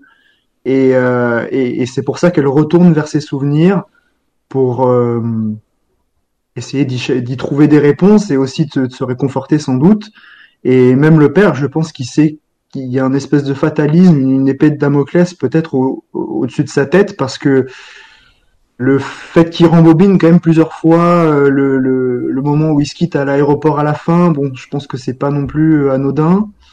Euh, et, en fait, voilà, le film arrive à éviter euh, tous les moments les plus attendus de, de, de, de films de vacances, euh, tout en étudiant, voilà, la relation entre un père et sa fille, euh, père qui a à peine 30 ans, 31, elle qui a 11 ans, donc déjà ça dit quelque chose de leur relation, c'est-à-dire que c'est déjà assez atypique et, euh, et qui, qui, doit un peu aussi s'acclimater au fait que sa fille grandisse. Elle, elle, va traîner avec des adolescents un peu plus âgés qu'elle, elle, elle, avec qui elle entretient une espèce de fascination quand elle les voit euh, s'amuser, boire, euh, s'embrasser, etc. En fait, chaque moment peut paraître anodin, mais c'est extrêmement juste. Et même la scène du karaoké, ben, on aurait pu imaginer euh, qu'elle se déroulerait de manière tout à fait convenue, c'est-à-dire que le père la rejoint, il passe un super moment et tout. Mm. Et non, pas du tout. Il se passe totalement autre chose et c'est la raison de pourquoi elle se déroule comme ça que, je trouve assez intéressante. Et au final, bon ben, là on a un film qui est empreint de mélancolie où tu vas sans cesse essayer de retrouver une espèce de, de, de bulle de bonheur que tu as vécu, qui est encapsulée comme ça dans des images. Ouais. Euh, et, c'est un moment éphémère en fait qui, qui, qui, était précieux et dont tu ne te rendais pas compte à l'époque et, et, voilà en fait moi ça m'a j'ai pas pleuré mais euh, pour le coup ça m'a foutu la boule au ventre pendant toute la journée à d'y repenser parce que enfin j'ai déjà vécu ce genre de situation ouais, en fait, avec d'autres personnes donc euh, voilà et tu vois par rapport à la scène du karaoké ce que j'aime bien aussi c'est que la fille le chante d'une manière tellement imparfaite mais oui. mais tu peux vraiment ressentir ce que elle en fait en tant que en tant que participatrice à l'événement ressent. C'est-à-dire qu'elle est contente de chanter et son père la regarde vraiment euh, avec avec une certaine émotion. Et puis euh, et puis juste après elle, elle, elle revient vers son père et c'est là où tu vois c'est là où tu vois la, la différence entre le fait que les deux communiquent pas et et, euh, et le fait qu'ils communiquent entre eux parce que euh, il va commencer à lui dire euh, il faudrait peut-être que tu prennes des cours de chant. Et en fait je trouve que ça ça résume plutôt bien le film. C'est la différence entre entre avoir de la distance l'un envers l'autre où tu peux interpréter des choses que que parfois voilà c'est c'est pas tout à fait vrai. Et au contraire euh, entamer le dialogue et à ce moment-là tu peux vraiment comprendre ce que l'autre pense. Parce que mm. tout le film c'est ça en fait. C'est vraiment un père qui essaye de qui essaye de comprendre sa fille comme comme une fille qui essaye de comprendre son père. Et et juste et juste ça pendant deux heures de film honnêtement je trouve ça complètement euh, complètement génial hein, personnellement. Mm. Est-ce que vous voulez rajouter quelque chose sur euh, sur After Sun? Euh, Non. Alors After Sun est actuellement au cinéma, donc est-ce le chef-d'œuvre crié euh, par tous ou est-ce comme ouais, je, je, je, dirais pas un chef-d'œuvre personnellement. Je fais une question ouverte. Non, non, vous non. ma question pas. ouverte. Et en plus, vous pétez ma vanne. Ça c'est. Eh ben, tant mieux. Je suis sûr qu'elle était nulle. Allez hop. Non, j'allais dire c'est aussi eff... ou est-ce aussi éphémère qu'une crème après soleil? Ça, c'est. Euh... Mm. Ouais, désolé. C'est à vous de vous faire euh, votre propre avis. C'est actuellement au cinéma et ça va. C'était nul. Oui, c'était nul. Euh, bah comme le film, tiens, tiens, boum, tchac. Euh... bah tu, tu non, non, donc. non, euh, le, le, le, le, le j'ai pas dit mon avis dessus, mais le film est très sympa, mais euh, oublié dans deux semaines, quoi. Comme moi. Enfin, je l'ai oublié au bout de deux semaines. Euh, mais c'est très sympa. Ah là là. Euh, la critique est en lien. Déjà Alzheimer à cet âge. Ouais. Euh, on va passer maintenant à une section qui n'est pas en bref, mais qui est un peu plus euh, concise que, que là. Donc on va essayer de faire très rapide. On va déjà commencer par le film qui a remporté euh, deux prix au festival de Gérardmer durant le mois de, de janvier.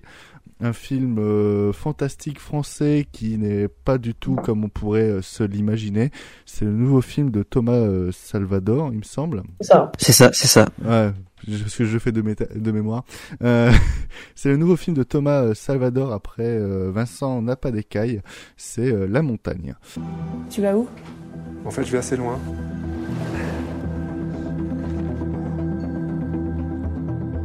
Salut Pierre, c'est Léa.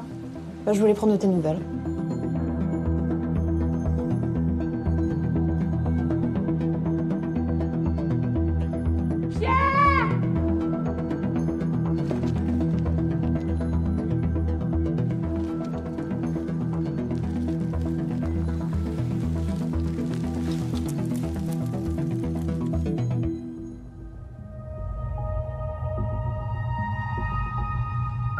Il s'est passé euh, quelque chose?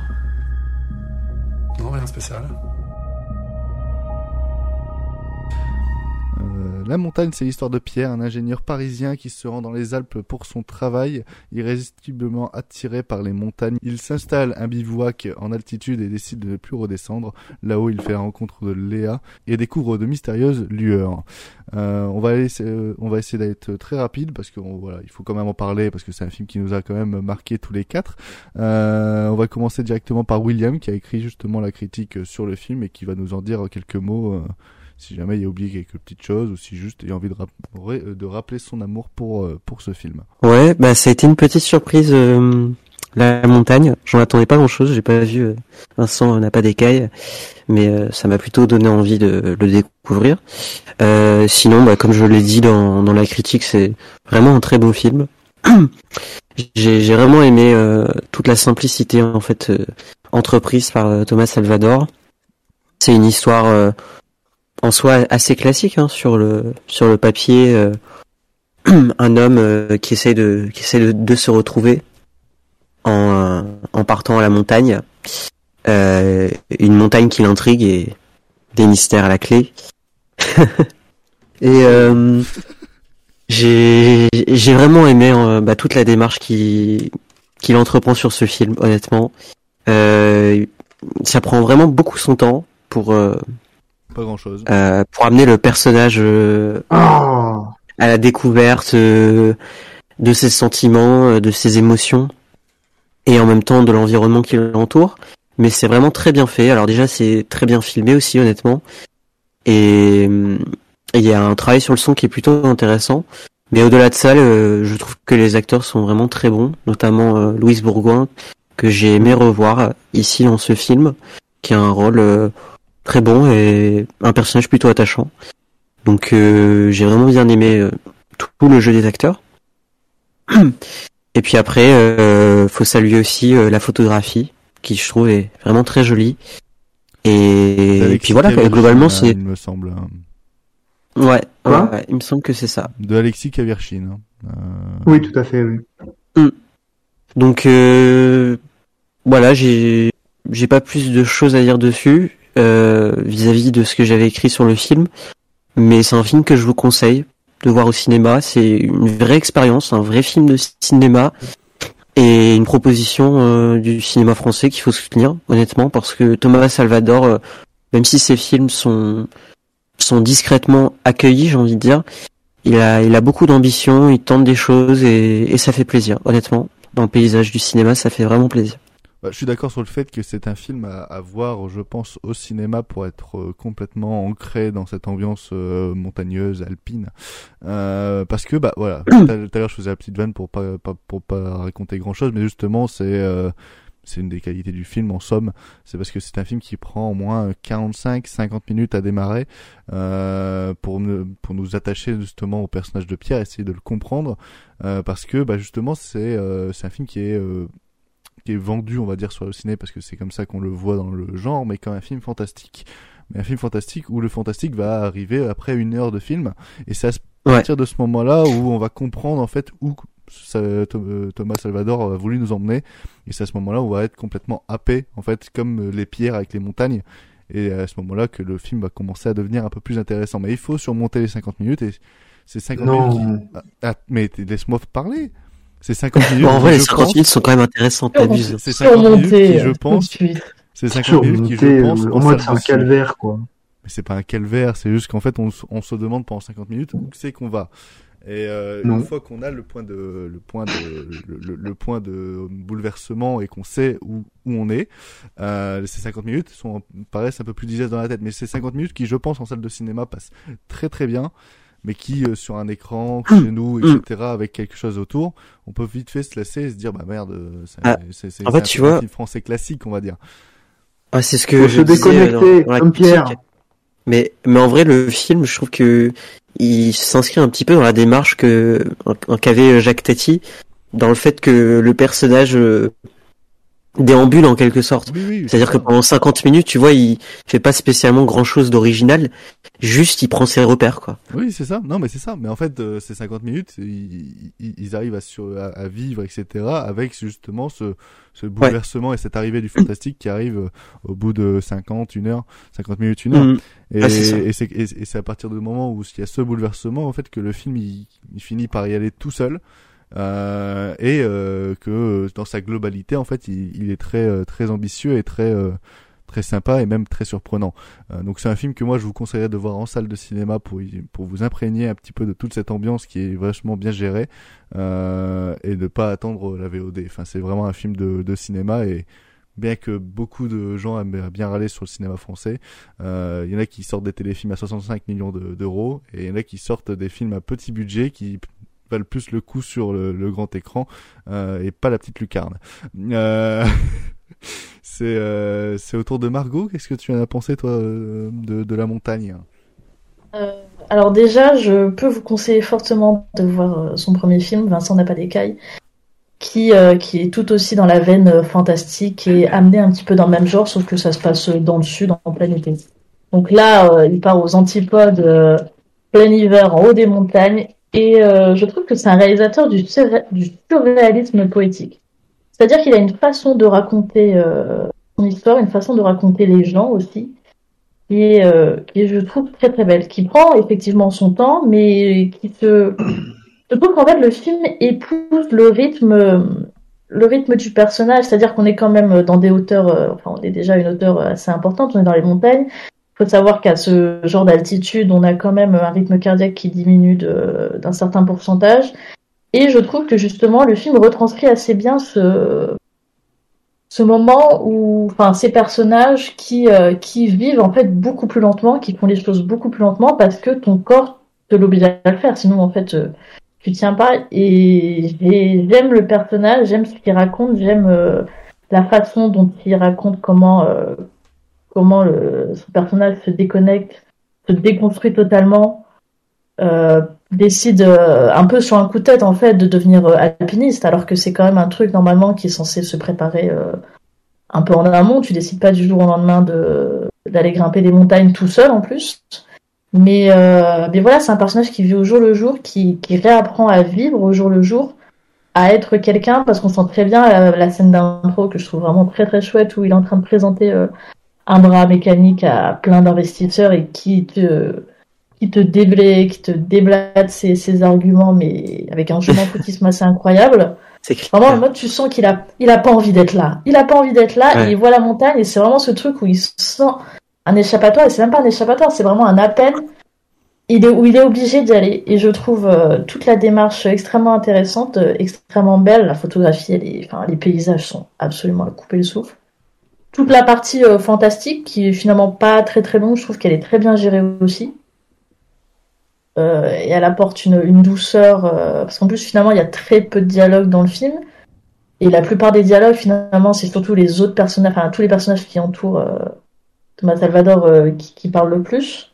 Donc voilà, moi je trouve dans l'ensemble c'est c'est très, très chouette parce que c'est une proposition qui sort vraiment des sentiers battus et en même temps qui correspond énormément au style du réalisateur. Donc euh, je de voir la montagne, mais si vous pouvez rattraper euh, Vincent n'a pas d'écailles, c'est vraiment, vraiment, vraiment chouette. Et dans la même veine aussi. Et pour finir, euh, Vince, euh, très succinctement, qu'est-ce que tu as tu as pensé de ce de ce La Montagne? Euh, moi, j'ai vraiment beaucoup aimé et je, je vous rejoins euh, sur à peu près tout ce que vous avez dit, euh, sauf toi, Loane, notamment sur les euh, 50 premières minutes. Non, en fait, euh, c'est-à-dire que moi, le, film, j'avais, euh, euh, comment dire, sur les 50 premières minutes, j'ai fini par oublier que c'était censé euh, être un, film avec du fantastique.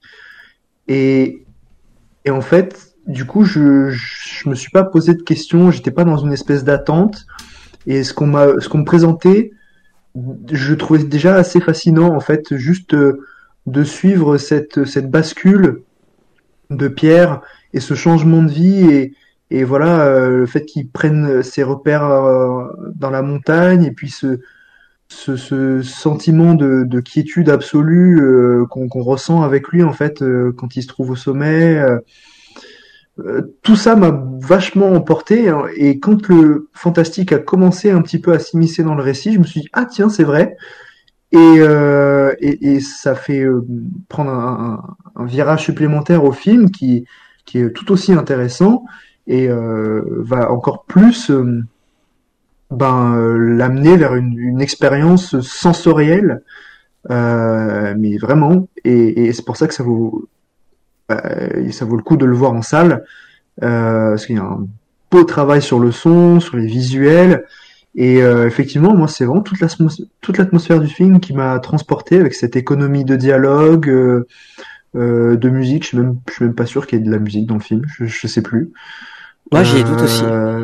Il y a très peu de voilà, musique. En fait, je pense que c'est plutôt des sons, euh, des sons un peu genre acouphènes, des ouh, des trucs ouais. comme ça. Ouais, peut-être. C'est pas vraiment de la musique.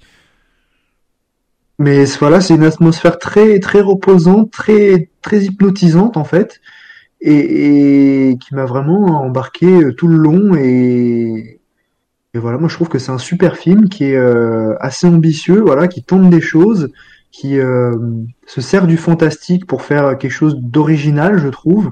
J'avais pas vu son précédent film, mais en tout cas, ça, ça m'a vraiment, euh, vraiment beaucoup intéressé et, euh, et voilà, je, je recommande.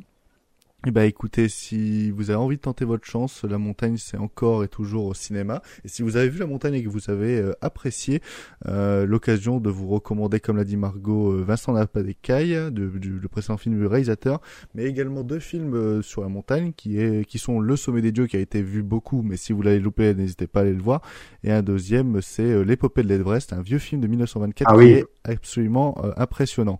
formidable. On va maintenant passer au dernier film du présent, euh, semi en bref, semi on en parle longuement. C'est Babylone de Damien Chazelle, euh, qui est déjà sorti il y a beaucoup de temps hein, au cinéma et qui, le temps que cet épisode sorte, va se voir euh, diminuer dans plusieurs salles, vu les sorties de, de février.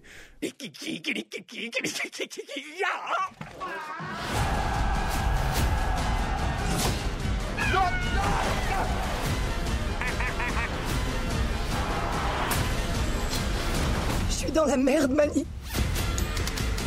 Il faut qu'on parte tout de suite. Ce que je fais a de l'importance. Vous vous pensiez indispensable à cette ville Elle se passera de vous. Un poster Putain de merde Euh, Mm. Ça n'empêche que le film a dépassé les 1 million d'entrées en France, ce qui fait de nous le premier ou le deuxième marché euh, mondial pour le film, euh, ce qui est pas plus mal. Euh, mais également, c'est un film qui fait beaucoup euh, débat euh, au sein de, de, de la rédaction, notamment sur euh, un principe même, que, enfin une décision même que Damien Chazelle a pris euh, pour son film. Euh, c'est euh, Will qui va nous en parler en premier. Je fais pas le synopsis, tout le monde le sait. C'est le film le plus euh, le plus vu, je pense, ce mois-ci. Euh, Will, qu'est-ce que tu as pensé toi de de, de Babylone? Eh bien, Babylone, euh, dernier film de Damien Chazelle, réalisateur que j'apprécie beaucoup, euh, qui avait évidemment réalisé euh, Whiplash, euh, La La Land et First Man, donc trois films que j'aime énormément et qui m'ont tous fait le même euh, le même choc au cinéma. Euh, toujours euh, des expériences vraiment immersives et, et très impressionnantes et d'une remarquable écriture, je trouve, d'un point de vue dramatique. Vraiment toujours des, des films impressionnants. Et euh, Babylone, euh, c'est vrai que c'est une fresque qui dure euh, trois heures. Donc euh, on pouvait un peu craindre les excès et jusqu'où Damien Chazelle irait dans, la démesure parce que c'est un sujet quand même assez assez particulier, les années 20, la transition du cinéma muet au cinéma parlant, et surtout un sujet qui est qui été quand même ex- exploité au cinéma énormément de fois. hein. Évidemment, euh, dans les années euh, 40-50 pour le cinéma américain, euh, mais euh, surtout parce que Damien Chazelle, c'est un fan incontesté de du film Chantons sous la pluie. Donc, euh, est-ce que Damien Chazelle parvient à, ajouter sa pierre à l'édifice? Est-ce qu'il parvient euh, à proposer un film intéressant sur ce sujet? Personnellement, je trouve vraiment qu'il arrive à, à s'en sortir. Il s'en sort même très bien. Et euh, toute l'intrigue, euh, d'une manière globale, est vraiment intéressante.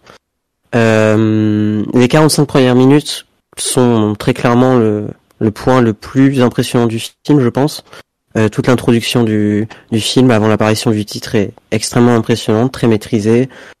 Euh, à la fois l'introduction des personnages, euh, la réalisation, la musique, comment l'intégrer dans les scènes, c'est tout bonnement impressionnant. Et euh, évidemment, euh, le tournage qu'on suit après, qui est très prenant. Mais ce que j'ai vraiment apprécié, c'est tout le travail sur les personnages en fait. Dans Babylone, je trouve que tous les personnages sont assez passionnants et surtout le personnage principal, qui est euh, qui est incarné par euh, euh, comment il s'appelle? Diego Calva. Voilà, Diego Calva, qui honnêtement euh, m'a vraiment impressionné. Je, je me demande même si c'est pas un de mes personnages préférés de, de son cinéma. Euh, parce que c'est un personnage qui résume à peu près euh, tout ce que c'est euh, le cinéma de Damien Chazelle. Donc un personnage qui est très bien écrit et très touchant, et des relations entre les personnages qui sont intéressantes. Pour le reste, c'est un, un rise and fall euh, que certains diront euh, assez prévisible. Personnellement, je le, je le trouve vraiment bien amené et, et très intéressant sur la durée. Même si c'est vrai que ça s'essouffle un peu vers la fin. Euh, peut-être après la après le moment en fait où le personnage de Nelly qui est incarné par Margot Robbie euh, commence à euh, à faire sa chute et euh, que le personnage principal essaye de l'aider. Peut-être que voilà à ce moment-là le film s'essouffle un peu mais bon globalement je trouve ça quand même assez impressionnant. C'est pas tous les jours qu'on voit des films aussi aussi prenants aussi aussi impactants et euh, je vais encore le souligner, mais Justin Hurwitz, on, on le sait probablement tous, mais c'est un des, des compositeurs les, les plus talentueux du, du cinéma américain dernièrement. Et il le prouve encore une fois ici. J'espère qu'il aura euh, sa récompense aux Oscars, on verra. Mais euh, il le mérite amplement. Et pour finir, sur la, sur la fin, donc sur la conclusion du film, c'est vrai que le montage a fait parler de, de lui-même sur, sur Twitter certains qui ont trouvé ça euh, maladroit et pas du tout euh, opportun euh, de l'intégrer dans, dans le récit. Bon, personnellement, j'y vois vraiment un acte euh, de sincérité de la part de, de Damien Chazelle. Je pense qu'il voulait se faire plaisir. Il a dit en interview que hum, après avoir visionné son film au montage, il avait jugé nécessaire de l'intégrer. Alors euh, bon, Personnellement, ça ne m'a pas autant dérangé que que Vincent par exemple ou ou euh, Margot peut-être, je sais pas, ou même Luan. Luan, je crois que ça a dérangé, mais c'est vrai que c'est en soi c'était pas forcément nécessaire et hum, ce que je reproche, c'est qu'il insiste autant sur sur les scènes de début du film. Je trouve ça un peu dommage alors qu'on on avait tous compris que pensait le personnage en fait sans même qu'on ressasse les images qu'on a vues euh, précédemment. Donc je trouve pas ça forcément très utile. Mais mais voilà, après bon le montage en tant que tel, je l'ai trouvé correct, euh, juste euh, oui, son utilisation était peut-être pas nécessaire. Mais pour le reste, vraiment un film que j'ai beaucoup apprécié, que je vous recommande d'aller voir en salle. Il faut aller voir Babylone de toute façon, surtout qu'il il se fait quand même un peu oublié aux États-Unis, ce qui est assez honteux. Donc euh, il faut soutenir le cinéma de Damien Chazelle, surtout. C'est pas tous les jours où on a des films comme ça. Voilà. Loane, désolé, je te l'informe, mais il y a que moi qui ai parlé. Voilà, j'ai. Oh putain, t'as- forcé. t'as forcé. Euh, Ah bah, Damien Chazelle. Tu as plus le droit à la Il a, il a parole. parlé 5 minutes en vrai, hein, ça va. Tu n'as plus le droit à la. Euh, Qu'est-ce que tu, tu en as pensé Eh ben, moi globalement j'aime beaucoup le film. Je trouve euh, surtout la première heure euh, qui culmine sur la fin d'un tournage dans le désert euh, assez impressionnante. Franchement, c'est assez incroyable, je trouve, cet enchaînement là sur la première heure. Après, il y a aussi, une scène incroyable d'une scène tournée en studio avec le un, un qui est fantastique, à hurler de rire en plus. Mais après, je trouve que le film commence un peu à s'essouffler. Euh, bon, il y a, y a un essoufflement aussi de, de, de l'époque et des personnages, certes, mais, euh, mais en fait, ce que, ce qui me dérange, c'est que le, le, le déclin de, du personnage de Margot Robbie, euh, je le trouve assez peu intéressant. En plus, elle embarque le personnage de, de Diego Calva, qui était vraiment intéressant jusqu'ici, un, un peu dans sa chute. Et je trouve ça un peu dommage. Et en fait, euh, pourquoi pas, mais ça, ça vampirise un peu trop le récit, à mon sens, alors qu'il y avait euh, euh, plus intéressant à, à traiter, bah, comme le personnage de Brad Pitt, que je trouve vraiment, euh, vraiment passionnant. Et le personnage de Sidney Palmer, du peu qu'on en voit, c'est hyper intéressant en fait ce qui lui arrive. Et voilà, je trouve que ce qui se passe avec Margot Robbie, c'est un peu convenu, voire même agaçant euh, par moment, parce qu'elle s'auto-sabote beaucoup quand même. Euh, et, du coup, en fait, on aimerait moins la voir et plus voir les autres, ce qui fait que en fait, mon intérêt euh, décline un peu au fur et à mesure, et effectivement, ça traîne un peu en longueur. Et euh, après, voilà, il y a quand même toujours des fulgurances par moments, des, des scènes géniales. Mais bon, et puis oui, il y a cette scène finale que je trouvais parfaite, avec cette utilisation voilà de, de Chantons sous la pluie, le pont qui était fait euh, entre les deux films, euh, qui parle essentiellement de la même chose, et puis euh, le retour à, hum, aux images tournées de, de Nelly, enfin le personnage de Margot Robbie et de Brad Pitt, etc., pour montrer voilà le l'intemporalité du cinéma, montrer qu'ils sont pas oubliés, etc. Je trouve ça assez touchant.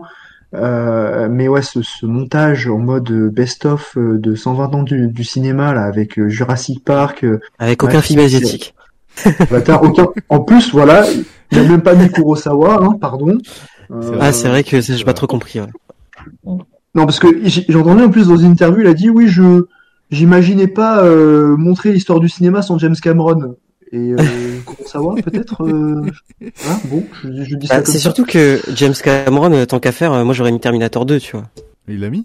Ah bah Mais- attends, mais il l'a ah, mis. mais oui, oui, ah oui, oui, c'est vrai. Et- Il l'a mis deux fois, il a mis pour moi, c'est vrai, Terminator c'est 2 vrai. et Avatar. Il a mis.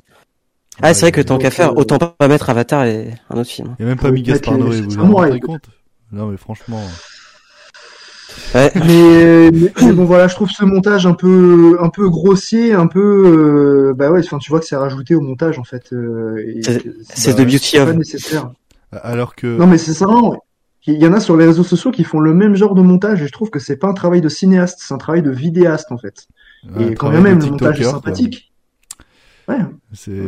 Donc euh, c'est en plus ça, ça, ça, vient surligner un message qu'on a déjà compris euh, tout au long du film. Donc euh, c'est bon Damien en fait. Euh, c'était pas la peine de mettre ça. Ta scène était très bien sans et je trouve que c'est une faute de goût au milieu d'une scène très belle qui vient gâcher un petit peu euh, mettre un petit euh, goût, un petit goût amer dans la bouche quoi.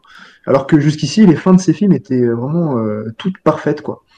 Donc voilà. Mais globalement j'ai quand même beaucoup aimé le film malgré quelques réserves Bah, moi, je, je, je, rejoins, je te rejoins un petit peu, Vince, même si je trouve le film euh, moyen plus, euh, en somme, parce que, euh, bah, comme tu l'as dit, après cette heure, euh, cette heure et demie qui est très excentrique, très, euh, bah, très bonne et franchement, techniquement, bah, c'est, ça m'a mis une, une claque dans la gueule.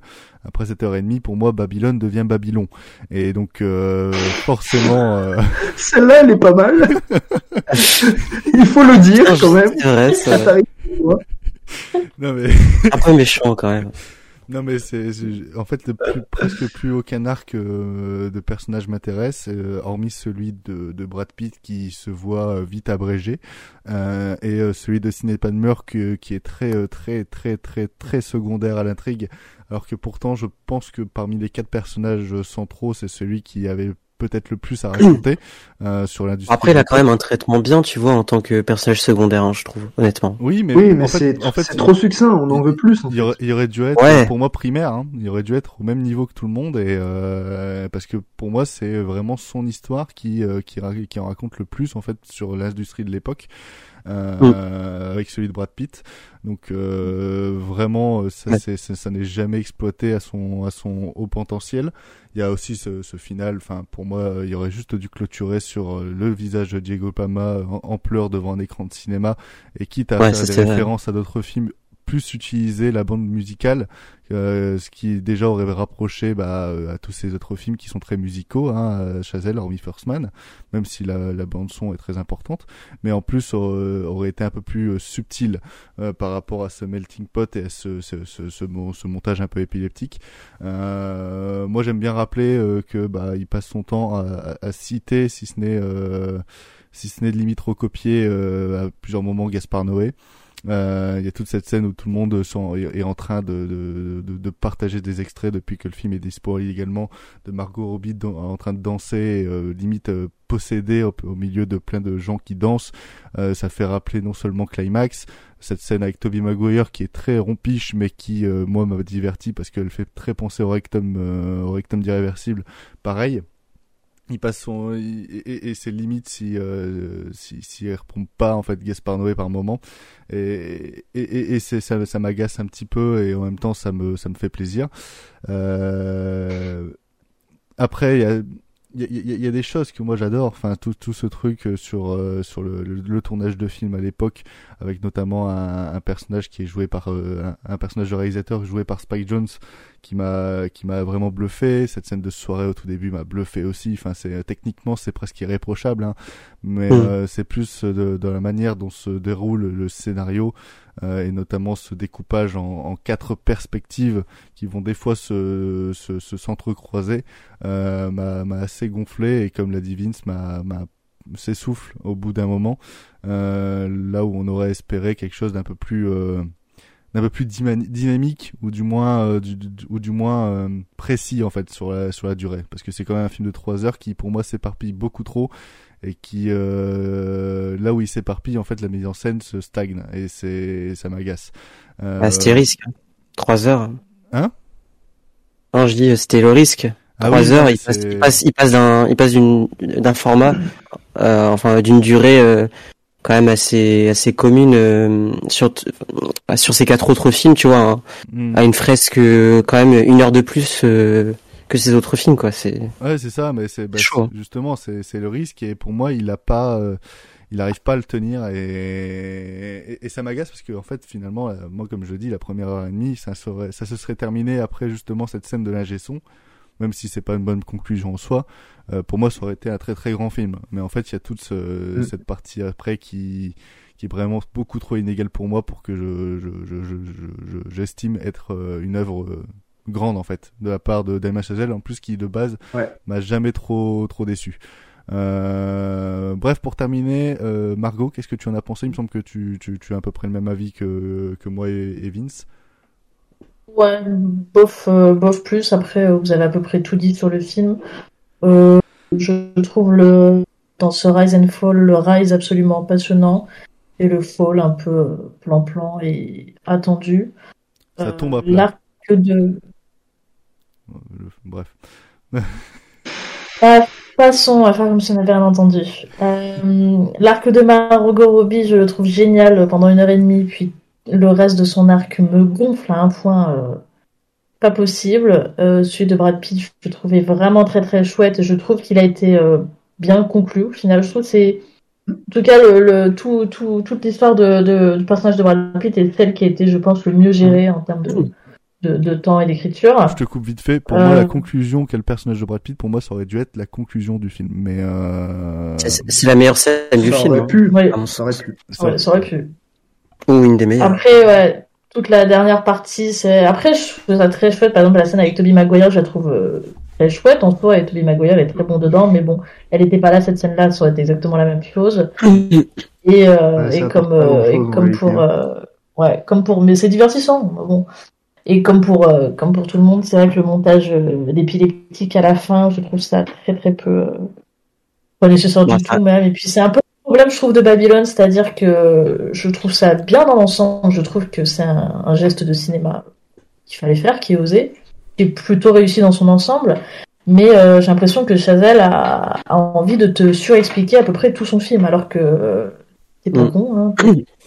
Ouais. Tu sais connecter tes, tes deux neurones et tu comprends le film et il n'y a pas besoin de te le répéter et de te le surexpliquer pendant tout le long. C'est le seul truc un peu dommage, mais après, dans l'ensemble, ça reste quand même un film euh, tout à fait, euh, tout à fait honorable.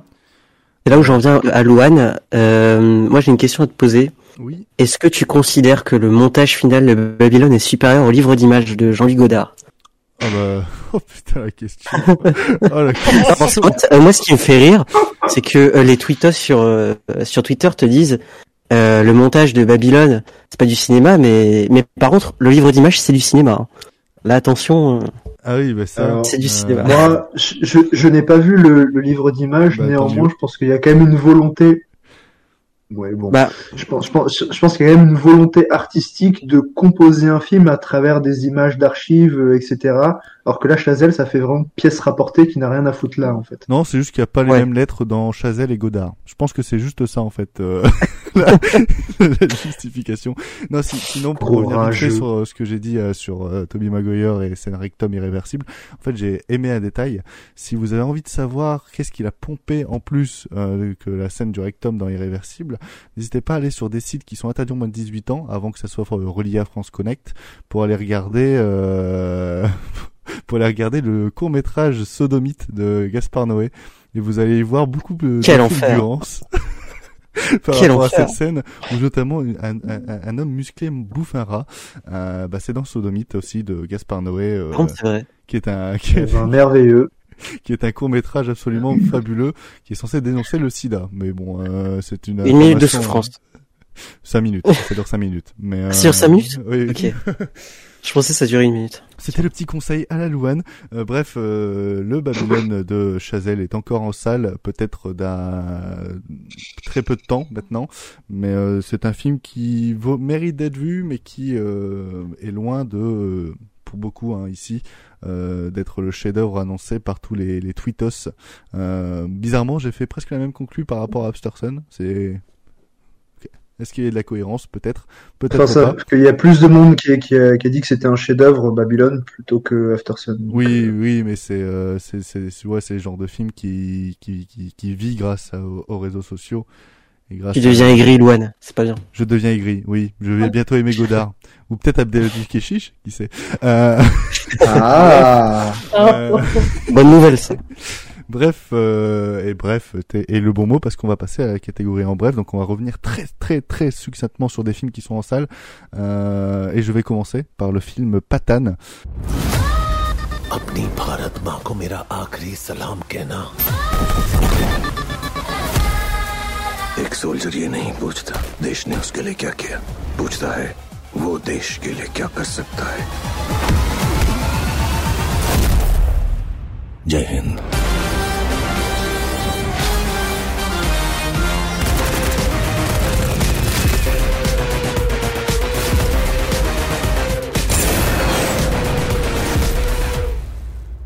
Film indien, euh, un film qui fait beaucoup parler de lui comme l'a fait parler euh, RRR à l'époque de sa sortie et qui, euh, je pense, va perdurer durant l'année. Hein. On va en entendre parler ici et là.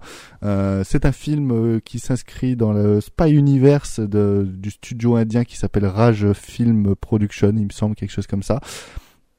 Euh, il s'inscrit dans le Spy Universe euh, après War, War que je n'ai pas vu, mais qui dispose sur Prime Video et qui est apparemment absolument incroyable. Euh, et là, c'est Patane où on... Alors, attendez, deux secondes, je j'ai plus le nom de l'acteur, fait chier. Euh, et là, c'est Patane où on retrouve Sa euh, Rukhan, qui était euh, il y a quelques années euh, une euh, une très grande star et qui l'est toujours, hein, mais qui a disparu un peu des écrans euh, pendant quelques années en Inde. il a été beaucoup comparé à, à, au Jackie Chan indien, notamment par ses par ses cascades et notamment ses ses, ses, ses, aptitudes au combat, et qui là revient sur le devant de la scène. et qui pour nous offrir un film d'action entre le Michael Bay, le Mission Impossible et le, le, film catastrophe, je dirais par moment. Euh, c'est absolument dingue. Euh, c'est, c'est, ça passe un peu comme tous les films indiens euh, du coq à l'âne par moment dans, les scènes, c'est-à-dire qu'on va se retrouver avec une grosse scène d'action en, intro, euh, ensuite de, la grosse séquence espionnage pour ensuite passer à une scène de comédie musicale très entre la photographie d'une télé-réalité et la, de la musique très électro, c'est assez particulier. Comédie musicale, putain. En fait, il y a une scène de comédie musicale qui est en plein milieu du film et qui euh, qui s'inscrit dans 10 minutes où on a l'impression d'être à Mykonos avec les ch'tis euh, pour ensuite partir à une grosse scène de tatane. Euh, les scènes d'action sont absolument complètement connes, mais c'est assez jouissif as fuck. Et en fait, c'est le genre de film indien où c'est différent des RRR parce que RRR c'est dans sa tonalité c'est euh, ça se ça se poursuit jusqu'au bout c'est-à-dire qu'on reste dans la même tonalité de de de, de bromance euh, et euh, avec un, un, second degré euh, un second degré dans l'action mais qui est pris au premier degré ce qui fait qu'on est à, fond pendant les trois heures. Là on est vraiment sur du euh, complètement what the fuck pendant tout le film où on va passer du coq à l'âne et euh, faut être un petit peu je pense éduqué au cinéma au cinéma de ce de ce pays au cinéma bollywoodien qui a tendance à passer un peu un peu dans tous les sens pour euh, pour réussir à, à, rentrer dans le film pendant ces deux heures et demie, euh, même s'il y a une entracte au milieu. Euh, c'est c'est c'est une entracte qui est voulue par le film, on le sent parce qu'il y a carrément un panneau texte après une grosse révélation qui euh, nous fait patienter 10 minutes pour ensuite revenir. Euh, mais c'est un c'est un film qui si vous avez envie de tenter, bah allez-y parce que vous allez voir des choses que bah comme dans dans le cinéma indien, vous n'allez pas voir en Occident parce que bah eux au moins ils se prennent pas au sérieux. Enfin si, ils se prennent au sérieux en faisant des choses qui sont pas En fait, c'est, qui qui disait ça? Il me semble que c'est euh, Orson Welles, il me semble, mais qui disait... Euh, non, c'est Brian De Palma ou Orson Welles qui disait euh, le cinéma en fait c'est que du faux. C'est et, quand, on fait un film en fait c'est pour filmer quelque chose qui est irréel. Et, en fait c'est toute la politique du cinéma bollywoodien indien, c'est-à-dire filmer des choses qui ne peuvent pas se passer dans la vraie vie mais qui pris au premier degré peuvent dans l'inconscient ou dans notre, dans notre rêve ou dans notre fantasme euh, paraître réel. Et ben c'est euh, c'est toute la théorie du cinéma euh, bollywoodien et Patan euh, respecte cela. Euh, voilà c'est c'est absolument dingue. Et si vous avez envie de vous prendre une petite patane dans la gueule et ben allez-y.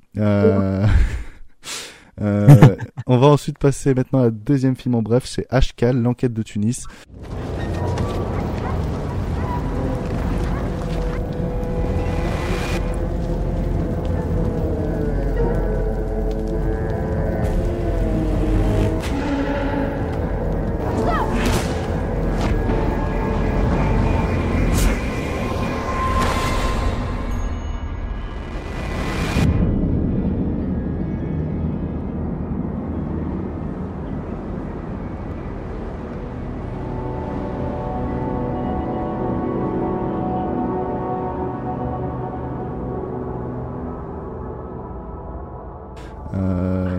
réalisé par Youssef euh, Chebi euh, et qui est un thriller tunisien. Euh, on l'a vu ensemble avec Will et je vais te laisser en parler, Will. C'est un film assez particulier, Ashkal. Euh, je dirais même c'est assez compliqué de, de décrire l'intrigue qui est très, énigma très énigmatique. mais je vais rejoindre ce que Louane m'a dit à la sortie du film, c'est que la photographie du film est quand même assez impressionnante, honnêtement. Euh, il y a vraiment de, de très très belles images dans le film. Euh, au-delà euh, d'un scénario qui est qui est plutôt intéressant. Donc une enquête hein, entre une enquête de, de policiers qui vont devoir résoudre voilà une une mort mystérieuse. ouais, des morts mystérieuses même. Et bah, globalement, ça joue bien, c'est vraiment très bien réalisé. Euh, j'ai peut-être un peu du mal avec le, un peu de mal avec le, rythme du film, qui est vraiment exigeant. Alors c'est c'est pas un défaut en soi, mais voilà, parfois j'étais un petit peu en dehors euh, du film euh, émotionnellement parlant. Mais sinon c'est vraiment très intéressant dans la globalité du film. J'ai vraiment apprécié aussi toute la toute la conclusion du long métrage euh, où euh, le réalisateur se se dirige vraiment vers euh, une dimension euh, fantastique qui est plutôt plaisante. Et c'est vrai que j'ai un peu pensé à John Carpenter. Alors c'est pas du tout les mêmes films. Hein. Non, mais Je veux dire c'est pas du tout le, le même cinéma. Hein, dans les 20 dernières, 20 dernières minutes, ce serait. euh, Ouais. Mais mais c'est ça, mais c'est hum, c'est dans l'aspect un peu euh, révélation, du moins ce qu'on apprend à la fin du film. Comment c'est amené, je trouve que ça fait un peu penser à Carpenter. Et et voilà, ça, ça dure 1h30 et oh, globalement je trouve que c'est bien surtout que je vois vraiment pas ce que le réalisateur aurait pu- ajouter euh, d'autre en fait. 1h30 c'était largement suffisant et c'est un film qui fait l'affaire donc euh, voilà, je, je vous le conseille si vous avez envie de le découvrir. Je, je suis d'accord avec toi, hein, c'est un film qui dure 1h30, qui a un rythme un peu bâtard, euh, notamment par, ce, par cette transition de genre en fait auquel on ne s'attend pas du tout, euh, et qui essaye d'amener euh, quelques trucs pour amener à une conclusion qui pour moi est vraiment parfaite. Euh, mais c'est Ouais, c'est- un film qui, est, qui, est- qui a un rythme assez bâtard, mais pour moi il n'y a pas de gras en fait dedans. C'est euh, on galère un petit peu à, à s'immerger un peu dans, dans, dans le film parce qu'en plus le réalisateur j'ai l'impression qu'il veut en fait nous mettre à l'écart de tout ce qui se passe pendant les 30 premières minutes parce qu'il filme tous ces personnages de très très loin avec un grand angle et donc du coup ça fait qu'on est euh, qu'on est très éloigné de leurs émotions etc euh, et qu'on qu'on galère du coup à se s'identifier en eux. Mais c'est vrai qu'en ayant après ce recul et euh, cette transition vers le fantastique, on comprend à peu près euh, où il sait qu'il voulait euh, euh, nous emmener. Euh, mais c'est un, un film qui, comme tu le disais, pour moi, il y a une photographie. Mais c'est une des photographies que, préférées de ces euh, deux, deux dernières années, je dirais. Enfin, vraiment, ça m'a claqué la gueule. Et- et j'ai commencé à me dire ça au bout de 15 minutes quand à un moment il filme en gros plan un, un- un personnage et qu'on on, on commence à voir presque tous les détails de sa peau, euh, de, de, de sa vieillesse, de son, de, de, sa fatigue. Enfin, pour moi, ce, ce, ce plan et après tous ceux qui ont commencé à, à arriver, et notamment quand il filme le feu, j'ai trouvé ça vraiment fantastique. Euh, et ensuite, bah voilà, il y a tout ce, ce final qui, euh, qui est très inattendu, mais à la fois euh, tellement frais, tellement, tellement, euh, tel- tellement novateur dans, sur certains aspects. Euh, et notamment Mhm. son euh, l'ambition de finir sur un, un plan comme ça. Enfin, j'ai j'ai vraiment beaucoup aimé et plus j'y pense et plus je plus j'y repense aussi surtout euh, et plus je me dis que c'est c'est vraiment un film qui pour moi va va peut-être me poursuivre durant l'année 2023. Donc si c'est encore diffusé près de chez vous, bah n'hésitez pas à aller le voir et si euh, si vous avez l'occasion de le rattraper peut-être pour vos tops de fin d'année, bah c'est c'est c'est quelque chose un film à mettre sur votre liste. Et ce qui Euh, est et, pour finir peut-être, mais ce qui est ce qui est pas mal aussi, c'est que le réalisateur il essaie de de donner un peu euh, un peu de euh, un peu de démesure en fait à euh, à l'environnement euh, qui est un peu euh, enfin je veux dire un environnement qui est vraiment euh, su- euh, surindustrialisé, mais qui s'est décomposé en fait au, au fil des années, ce qui est dit euh, un peu euh, en sous-texte euh, dès le début du film. Et on a eu vraiment une, une prise euh, de distance avec tous les personnages sur l'entièreté du long métrage. Alors, de ce point de vue-là, c'est là où, en soi, j'avais un peu pardonné le le fait que émotionnellement, j'étais pas très investi. C'est que c'est quand même en partie voulu. C'est-à-dire que on a- on n'a pas vraiment de de point de vue euh, personnel avec euh, avec euh, ces policiers. Au contraire, on est là, on assiste à, à la chose, mais on est simplement les spectateurs d'un drame et on n'est pas plus que ça avec les policiers. Ouais, Finalement. on est presque des témoins derrière une grille en train de suivre l'enquête de loin, quoi. Enfin, c'est. Ouais, c'est ça. J'ai trouvé ça vraiment fabuleux. et si jamais ça vous intéresse et que vous, ou que vous avez vu le film et que vous voulez en savoir plus, il y a Enzo qui a réalisé une interview critique sur le site qui est vraiment très très bien. Donc euh, je vous mets le lien aussi en, en description, ça peut ça peut vous intéresser. Euh, on va maintenant passer à ce que Vince et Will attendent le plus, c'est le cinéma euh, sur la graine et le mulet de, de Abdelatif Keshish.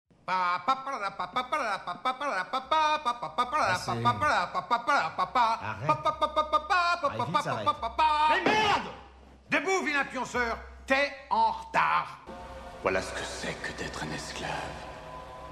Les milliards de gens qui mènent leur petite vie anonyme. Je crois plutôt que tu veux un verre. Qu'en dites-vous, juge? Ben, pourquoi pas? Ça ne me dérange pas de prolonger l'exécution.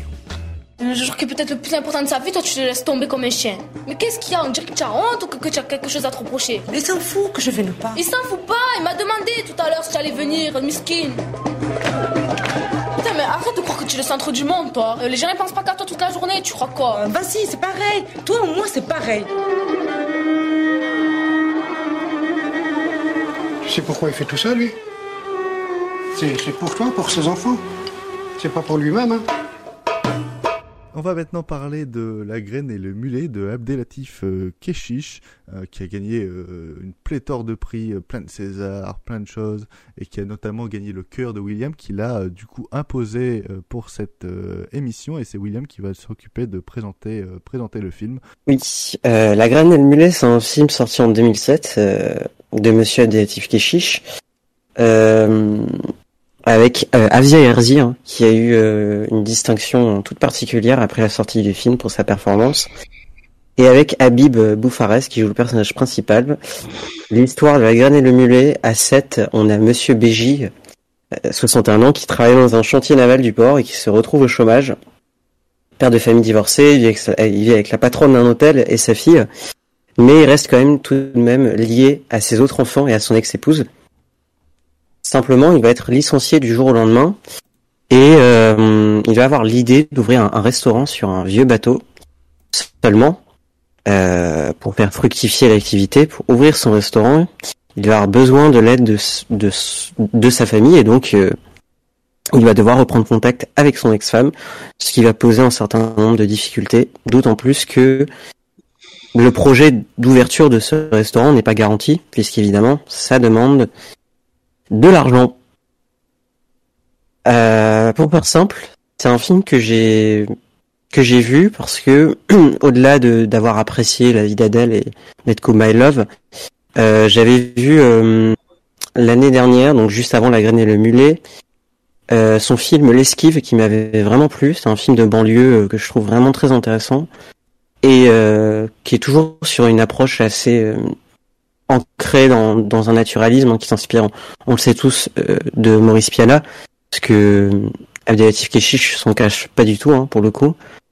Et euh, honnêtement, j'en viens aujourd'hui à le considérer comme le meilleur film que j'ai vu euh, de Keshish, La Graine et le Mulet.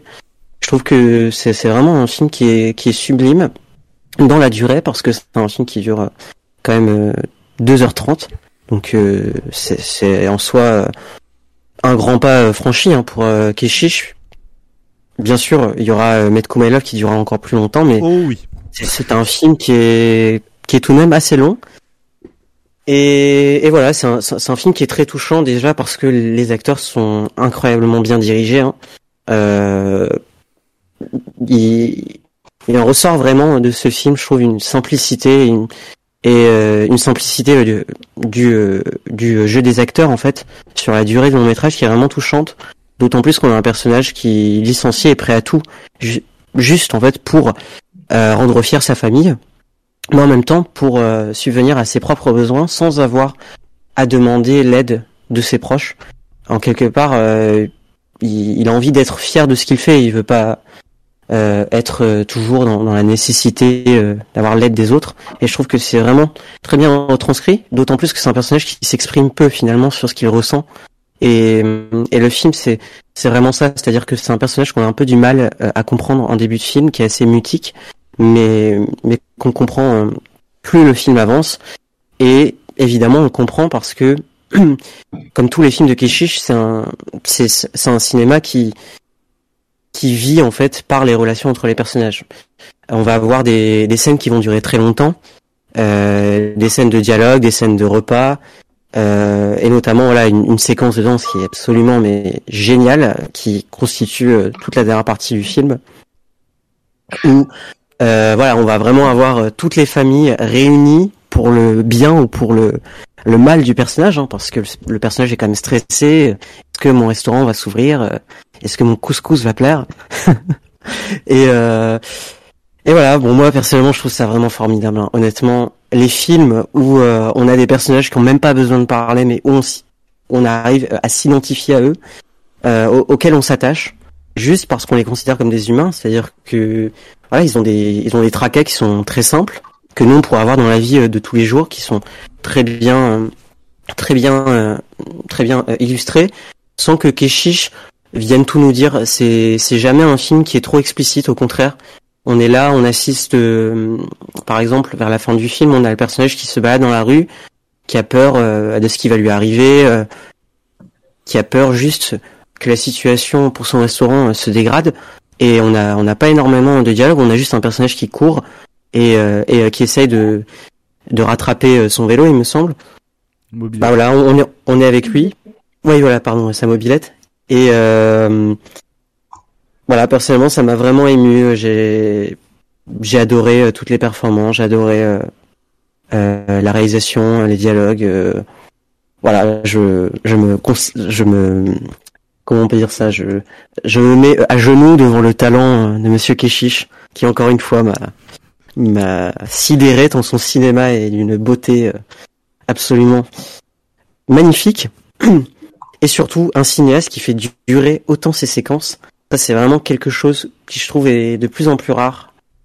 Euh, on l'a eu l'année dernière avec euh, Léla et ses frères lors d'une scène de mariage et là c'est vraiment lors d'une scène euh, de repas où on est à la fois en plein doute sur euh, ah, sur ce qui va se passer et en même temps c'est une scène qui est très belle où euh, le personnage féminin se libère. Donc euh, voilà, un, un film qui, qui a de nombreuses scènes passionnantes et que j'avais envie de partager parce que Luan n'est pas trop fan de son cinéma, euh, mais c'est un film qui est assez différent, je trouve, de La vie d'Adèle et de Metco My Love sur pas mal de points. Tu, tu passes la parole à qui tu veux, c'est ton cinéma. J'ai j'ai pas envie de m'imposer. Ok, euh, bah écoute, je vais te passer la parole. Ah bah merde. Fin du suspense. Allez. Bon, alors. Je, pense que vous le savez au fur et à mesure des podcasts ou si vous le savez pas, euh, l'un des, films que je déteste le plus euh, dans, ce monde cinématographique, dans cet excellent monde cinématographique qui est le cinéma, c'est Make to My Love, qui pour moi est une indécence euh, absolument totale. Euh, mais j'aime plutôt pas mal la vie, la vie d'Adèle, que je trouve être euh, un teen movie euh, fait par Abdelatif Keshish, assez arty, mais qui fonctionne plutôt bien, euh, plutôt bien, même si euh, je trouve pas ça exceptionnel non plus. William, quand a recommandé La graine et le mulet de Abdelatif Keshish, euh, je suis, euh, je suis tombé des nues. Vraiment, pour moi, c'était une trahison euh, à notre sainte règle du, du monsieur personne, étant donné que j'avais interdit Make to My Love et que forcément, il a dû contourner les règles pour me conseiller celui-ci. Et je, Mm. je, je me suis, euh, je me suis euh, retardé à le regarder. C'est pour ça que bah, cet épisode arrive quand même deux mois après qu'il l'ait conseillé, et, etc., etc. Mais j'ai quand même dû le regarder, j'ai pas pu en- m'en empêcher parce que étant, étant donné que je suis le présentateur, donc je suis un peu obligé. Euh... donc je suis un petit peu couillé. Et j'ai commencé, euh, j'ai commencé le film et euh, au bout de 15 minutes, je me suis dit bah merde, je suis pas face à un rejet. Euh, je suis pas euh, Oh, face à quelque chose. Attends, attends, attends. attends. Abdelatif Keshish sait faire du Non, cinéma. attendez. Attends, Quoi attendez, Attendez, attendez, attendez. Je suis pas face à un rejet comme j'ai pu être euh, face à un rejet dès les 15 premières minutes de Make to My Love. Je me suis dit, bah merde, c'est bizarre.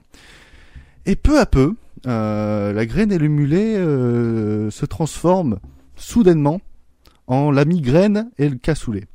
Alors, la migraine, pourquoi? Parce que... euh, la migraine, pourquoi?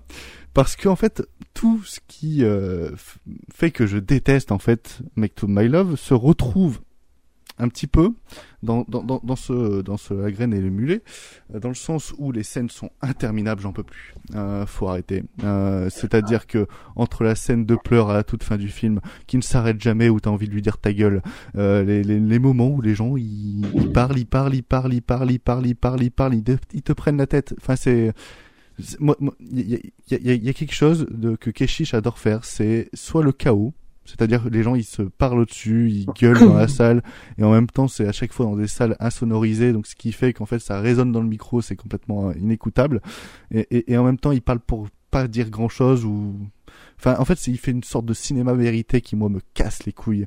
Euh, parce que j'en j'en parlais dans Patane mais moi ce qui m'intéresse c'est dans le cinéma c'est soit raconter des histoires où j'arrive à m'attacher au personnage là j'arrive à m'attacher à personne hormis euh, le personnage principal du grand-père qui pendant les, les premières minutes, je dirais même les 45 premières heures, j'arrive à m'attacher mais après pour moi il est trop con, J'ar- j'arrive pas. Il prend des décisions que je, je, je, je ne peux pas. En plus, il, il, il- y a cette fameuse manie, et ça il le faisait aussi dans Make to My Love, c'est de mettre de la musique qui ne s'arrête jamais. Enfin, pourtant j'adore la musique orientale, hein. mais euh, mais là, euh, non, bah non, non, bah non, je je, je peux pas. Le pire c'est que j'écoute ça, j'écoute ça presque tout le temps, mais là ça s'arrête jamais. T'as l'impression qu'il a pris les versions 12 minutes, qui te le mettent. On entend autant à ce point? Je me souviens plus. euh. Ah ouais, non, c'est On, on entend autant de musique, ouais? À se souvenir, mais. Bah, En, en fait, des fois, il la met pendant 5 minutes, ça s'arrête. Il passe à une scène qui se passe dans un lieu différent pendant 2 minutes. Et après, il repasse 5 minutes sur la même musique. Je, je, je, je peux pas. C'est un peu comme le temps des gitans, en fait. Ça m'avait euh, passé par-dessus. Et, et, et, et, et- et là, c'est pareil. Mais là, c'était pour la migraine. Et le cassoulet, c'est parce qu'en fait, il essaye de mettre plein- tellement de choses dedans qu'au bout d'un moment, bah, t'as juste envie, euh, t'as- juste envie qu'il arrête parce que ce mélange d'aliments là, euh, pour moi, il, fonctionne pas. Euh, tellement d'intrigues, tellement de personnages, enfin, dans ces, ah oui, bah oui, non, mais je suis désolé, moi, là, par exemple, il y a, il y a- il y a- il y a ce personnage qui pleure à la fin pour rien parce qu'il y a machin qui a fait qui a fait ça avec machin je comprends Ah, c'était pas pour rien quand même. Bah, déjà, elle pleure pas pour rien, et puis deuxièmement, tu vois bien que le personnage principal, qui est en plus euh, pas là pour lui pour écouter ses, ses jérémiades, il, ça, ça, ça le saoule aussi qu'elle qu'elle s'arrête pas de parler pendant pendant trois minutes. Ah bah Donc, c'est même pas euh, 3 minutes, hein. j'ai calculé, c'est 6-7 minutes. Hein. Alors, euh, va Oui, bah peu importe. Mais euh, mais n'empêche que c'est comme ça la vraie vie aussi. Des fois, tu te retrouves à, euh, à parler à des gens pendant cinq minutes qui te racontent leur vie et t'en peux plus parce que tu voulais juste leur poser une question qui n'a rien à voir en fait. C'est c'est c'est ça le but.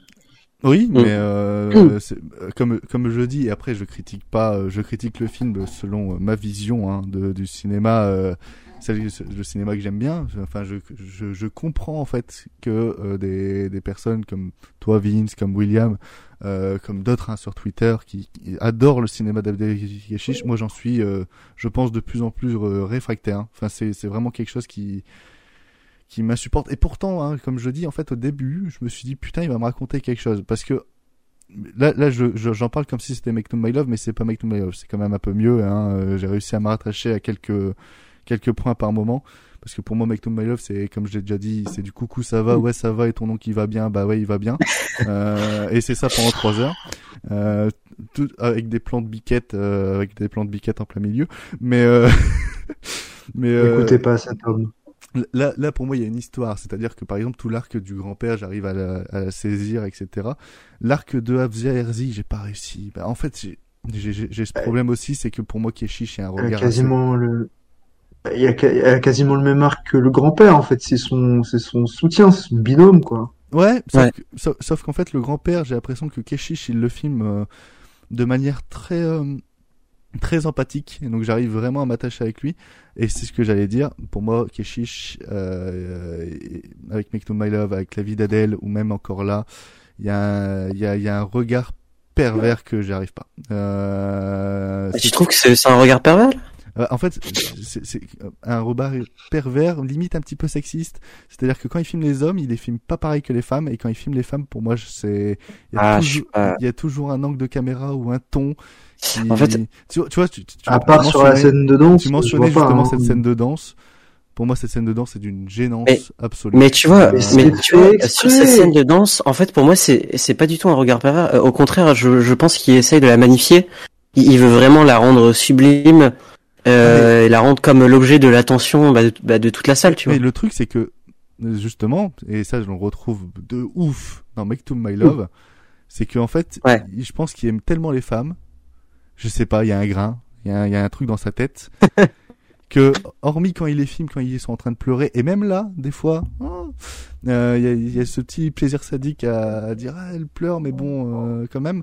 Euh, il aime tellement les femmes que quand il les filme, il est obligé de les magnifier, il est obligé de se dire bah tiens elle est pas mal, ou alors il y a cette. Bah là en plus il filme à Vierzi, je suis désolé, elle a pas non plus un corps de top modèle, elle a, elle a un, ah non, elle pas a un tout. gros comme- ventre, euh, tout- des, tout des comme- bourrelets et tout. Tout comme C'est Ophélie c'est super bien de. de... tout Bah comme oui, Ophélie bah, Beau dans c'est- Make to My Love. Bah, c'est pas bien de mettre en valeur ce genre de corps aussi? Ah mais c'est parce que Oui, voilà, en fait, euh, il, il veut mettre en valeur toutes les femmes. Et, et, et dans le film, quand tu regardes, il met autant en valeur euh, à la grand-mère que que la mère et que que le personnage d'Alia Herzi. C'est- C'est c'est- c'est En tellement plus. Afia Herzi, elle danse pourquoi Mais c'est pour faire diversion, parce qu'elle sait que tous les mecs vont la regarder et vont oublier que le couscous, il a, il a du retard, quoi.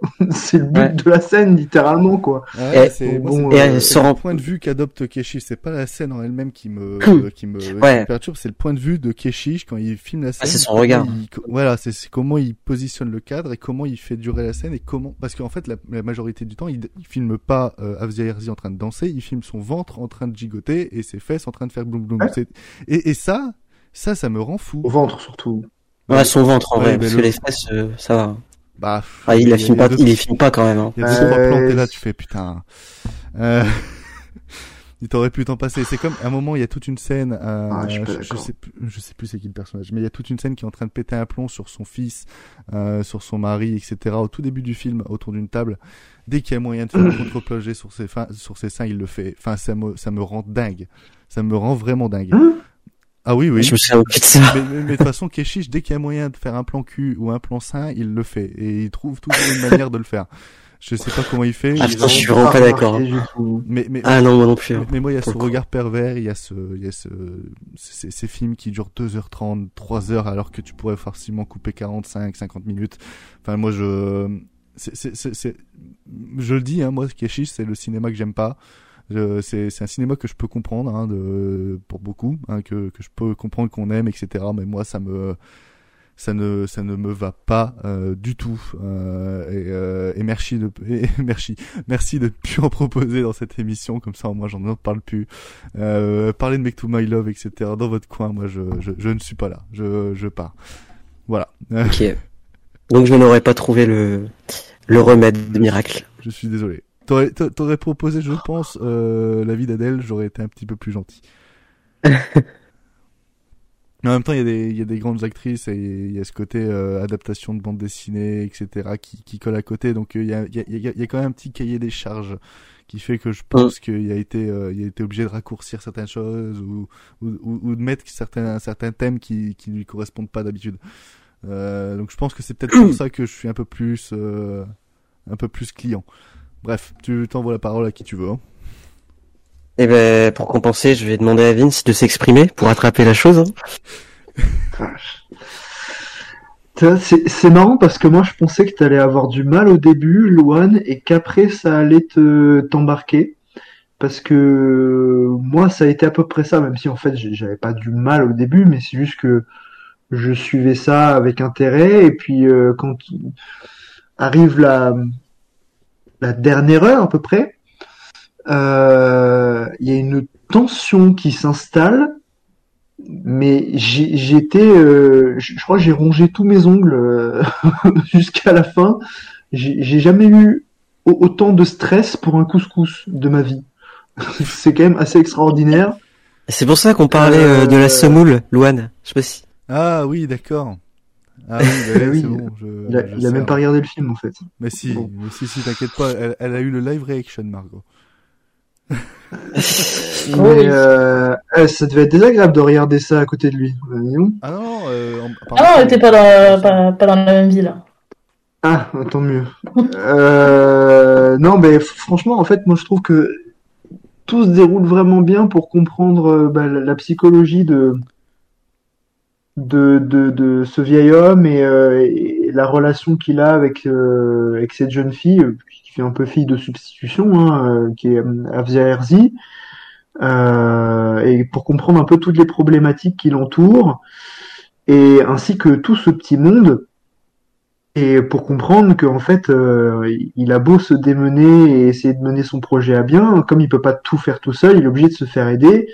Et comme et les, la plupart des gens autour de lui sont très volontaires, et, mais il y en a qui sont un peu moins volontaires que d'autres, et c'est ce qui crée des problèmes, euh, voire de gros problèmes. Et, euh, et en fait, le, le, t'as l'impression que tout va bien se passer pour lui, et puis ça prend un virage, mais par un truc d'une simplicité mais mais folle quoi. Juste un type a oublié de sortir la semoule du coffre de sa bagnole et il s'est barré euh, avec quoi. C'est vraiment mais d'une simplicité dingue. Et ça te met une tension de malade. Enfin moi vraiment j'étais pas bien mais je j'ai jamais autant stressé comme ça euh, juste pour un truc aussi simple.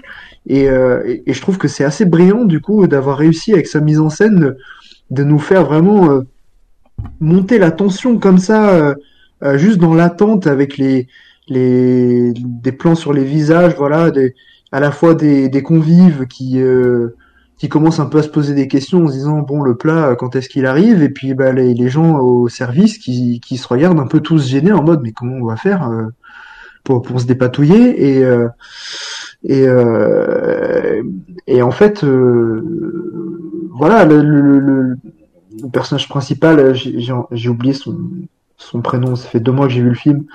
Euh... Tac, tac, tac, hop, hop. Et il s'appelle. Je l'ai dit, mais je me souviens plus. Hein. Slimane, voilà. Slimane, il va essayer de régler son, le, le, problème de, de, son côté en partant euh, faire une expédition ailleurs. Et il lui arrive que des. Euh, que des trucs, mais euh, ça m'a énervé en fait que le sort s'acharne autant sur lui. Il est aidé par personne, quoi. C'est un pauvre homme qui voulait juste ouvrir son restaurant de couscous et euh, et vraiment euh, non, moi j'ai trouvé ça. Euh, c'est le cinéma naturalisme à, son meilleur en fait et je et je comprends pas parce que les reproches que tu fais à Make to My Love, même si je les je les partage pas parce que j'adore le film, je peux comprendre dans un sens pourquoi tu les vois. Par contre, je trouve que vraiment euh, ça n'a aucun rapport euh, avec le, le, la graine et le mulet. Et, euh, et je, je, vraiment je comprends pas comment t'as pas été embarqué voilà par la suite du film comme ça. C'est je, je, je pour être clair, je ne mets pas la Make to My Love et la graine et le mulet dans, ah, bien compris. dans ma tête. C'est-à-dire que pour moi, la graine de mulet, il y a, y a, des choses qui se tiennent, il y a des choses auxquelles je m'attache, mais qui a euh, toujours ces, ces mêmes euh, thèmes et cette même façon de mettre en scène que de Keshish qui, euh, qui me ressurvient euh, par rapport à Mektoub et que en fait c'est cette façon de faire durer les plans etc que moi en fait je, je n'arrive pas c'est à dire que pour, quand il y a une scène qui dure 6 minutes dans ma tête en fait au bout de 2 minutes elle doit être coupée parce y a ouais, la majorité. C'est parce que t'es trop formaté par des, des trucs qui font pas assez de plans longs. C'est, c'est, je suis désolé, mais c'est t'as besoin de cette longueur aussi pour pour ressentir euh, ce qu'il ce qu'il faut ressentir. Mais au contraire, pas... moi, ça me détache, ça me détache de ouf des persos. Moi, j'arrive plus. Euh, j'arrive plus à, à, en fait pour moi il y a, y, a, y a, tellement de, de, choses qui sont abordées dans dans, dans, dans les dialogues qu'en fait, euh, quand, quand, on va finir par parler de quelque chose qui est important, mais que d'un côté, pendant qu'elle dit son truc, elle va engueuler son fils à côté pour revenir sur son truc, pour passer à autre chose. Et... Enfin, il y, a ce côté très naturel. C'est la vie, c'est comme ça que se passe la vie en fait. Mais... Ça part dans tous les sens comme ça, euh, les conversations. Euh... Oui, mais euh... je, je, comprends pas ce reproche. Hein, je suis désolé, hein, mais c'est comme tu vois, genre, toi tu, tu vas aimer ça. Moi, par exemple, il y a toute une scène où il mange du couscous ça m'est insupportable. Oui. Et tu vois, c'est, mais, mais les conversations sont géniales, je trouve. C'est hyper drôle euh, ce qui se passe. Euh. Non, mais je te fais une sorte de métaphore en même temps comparaison avec le film. C'est par, par exemple, il y a, y a, un moment, il y a euh, euh, Slimane et Rim, ils sont en train de bouffer un couscous tous les deux, dans le silence, ils parlent et en même temps, t'entends tous les bruits de mastication. Toi, ça va peut-être rien te dire. Bah toi, tu vas dire. Mais c'est vrai que t'as un problème d'oreille. C'est voulu aussi. Hein, et, en vrai. Et, et, et, moi, j'ai ce problème d'oreille qui fait qu'à un moment, je peux plus. Euh, je suis obligé de limite cette, cette scène-là. J'ai été obligé de faire plus 30 secondes, plus 30 secondes, et j'ai les épaules de mieux tellement ça m'est insupportable. Mais c'est une volonté aussi, tu vois, enfin, de les filmer euh, avec avec leurs imperfections et leurs leurs habitudes qu'on voit pas toujours. Ah ouais. Oui, mais C'est- après, c'est ce, hein. c'est ce que je dis. Moi, c'est euh, Ke- Keshish, ça me ça me touche pas. Au contraire, j'en suis réfractaire. Mais euh, mais mais je comprends. Tu vois, je comprends plus qu'on puisse aimer ce film-là que Mektoub, parce que Mektoub pour moi c'est c'est du vide sur du vide sur du vide et c'est. Mais, mais, mais- mais ça, tu vois, je, je, je comprends ce qu'il y a derrière. Toute cette scène de tension avec le couscous, je la comprends. C'est juste que moi, je suis tellement extérieur à ce qu'il me filme, à ce qu'il, à ce qu'il veut dire, ou même à sa psychologie, euh, à sa psychologie de cinéaste, qu'en fait que, bah, pour moi, je vois les images, ils Ouais. défilent, ça me, ça me lasse, ça me, ça me fatigue, mais, euh, mais, mais j'arrive pas à m'a- m'accrocher en fait. C'est, c'est vraiment vis-à-vis euh, vis-à-vis de Mektoub, en vrai, je je pense que c'est c'est vraiment comment il comment il articule les relations entre les personnages et la durée qui ressemble vraiment, mais sinon euh, sur le propos c'est pas du tout la même chose. hein. Mais sinon oui, t'as as raison en soi, c'est Donc, un peu la même manière d'aborder les relations sociales. Bah, c'est les relations sociales, filmer euh, la vie. Euh, Ouais.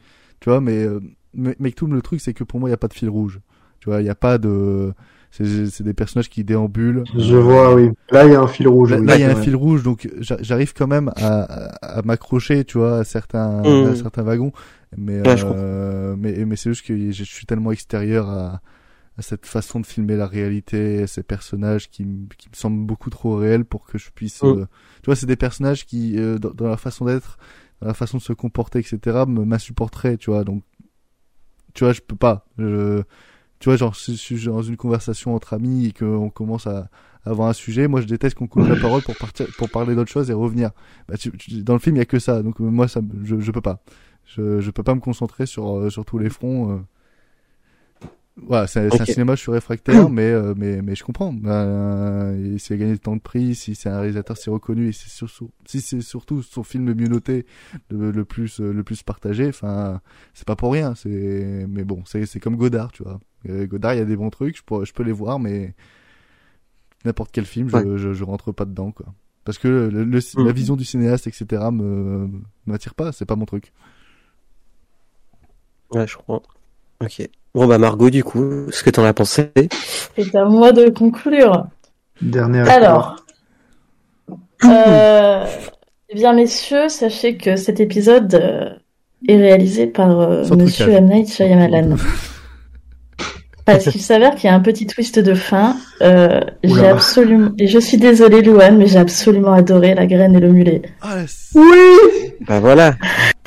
C'est ce qu'on va entendre. Je t'ai- J'ai fait exprès, Ah, imagine, j'ai fait exprès de lui mentir par message et lui dire que j'ai trouvé ça au 16 sur 20. Alors que pas du tout. Je... Et pourtant, Dieu sait, Dieu, Dieu sait que je déteste Make to My Love et ça. On le sait. Mais là, j'avoue qu'il y a quelque chose de euh, presque euh, à la manière de un peu comme Léla et ses frères finalement, il y a quelque chose de très universel dans les dans les dans, C'est vrai. dans les problèmes de dans les problèmes de famille euh, qui qu'il raconte. Moi, euh, il y a plein de scènes et c'est vrai qu'au début, j'ai eu un peu enfin pas forcément du mal, mais c'est vrai que je voyais pas trop où ça voulait aller. Je me disais bon, OK, c'est encore un truc random sur les problèmes de famille. On en a peu rien à foutre. Et au final, je trouve que c'est un très beau film qui parle autant de la situation des immigrés en France que euh, des problématiques que tu peux avoir euh, dans la sphère euh, familiale. Et moi, il y a des scènes qui m'ont complètement détruite et qui sont un peu, enfin pas anodines, mais par exemple celle où Slimane et j'ai oublié le nom du personnage d'Elsa Herzi, mais qui déambulent là, qui vont euh, de la banque, qui vont voir le conseil municipal et qui se font rejeter de partout en mode non, bah il faut Ouais, ça, top, mais il faut ça, mais vous vous rendez compte que Hmm. mais vous vous rendez compte qu'en fait vous avez pas assez de sous, mais c'est pas possible. Enfin, toute cette scène-là, j'étais là et tu t'accroches à ce personnage et tu comprends son rêve de vouloir euh, de vouloir ouvrir ce restaurant qui est, enfin, le, le- le personnage du grand-père est extrêmement attachant. Et, Ouais. euh, et, et, et oui, il y a toute la tension qui se crée autour de ce autour de ce fameux euh, cassoulet que je trouve euh, que je trouve enfin c'est improbable qu'on puisse, euh, Ah bah, puisse te faire euh, cassoulet. ressent- ressent- ressentir ça euh, autour de ça. Et pour le coup, moi qui n'aime pas normalement Keshi, qui a extrêmement du mal avec le regard qu'il porte sur les femmes dans Make to My Love, J'avoue que la scène Voilà. finale avec Alcia Herzi qui danse, euh, j'ai été totalement conquise. Ah ah. Et c'est- Mais encore Ouais. une fois, c'est ouais, c'est pour ça que j'avais proposé ce film. C'est Non, non, mais c'est. Et, et je peux respecter les femmes. C'est possible. hein.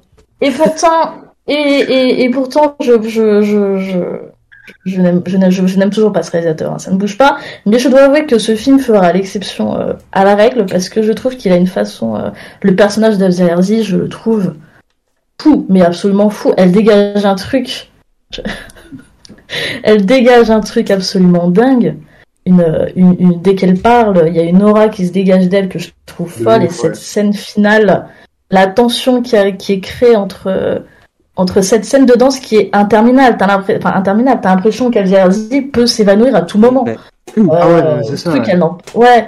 Et mise en Ju- parallèle avec. quand elle va euh, danser, quoi, c'est ça. Oui, voilà, bah, danser jusqu'à ce que ce, ce putain de cassoulet revienne, quoi. Et d'ailleurs, Keshish en a ouais. fait euh, une, une version longue de cette danse qui dure 25 minutes, je crois, qui doit être trouvable hein, sur internet. Oh bah encore trop long. Ah, vache.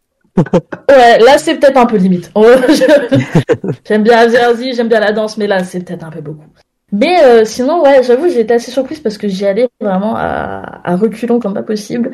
Et j'avoue avoir été cueillie par, euh, par toute cette histoire, par la, par la douceur et par, euh, par la complexité des relations humaines qui, qui s'y dégagent. Désolé, Louane.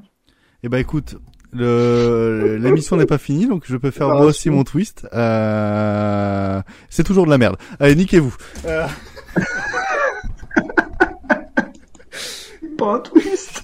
C'est pas un twist.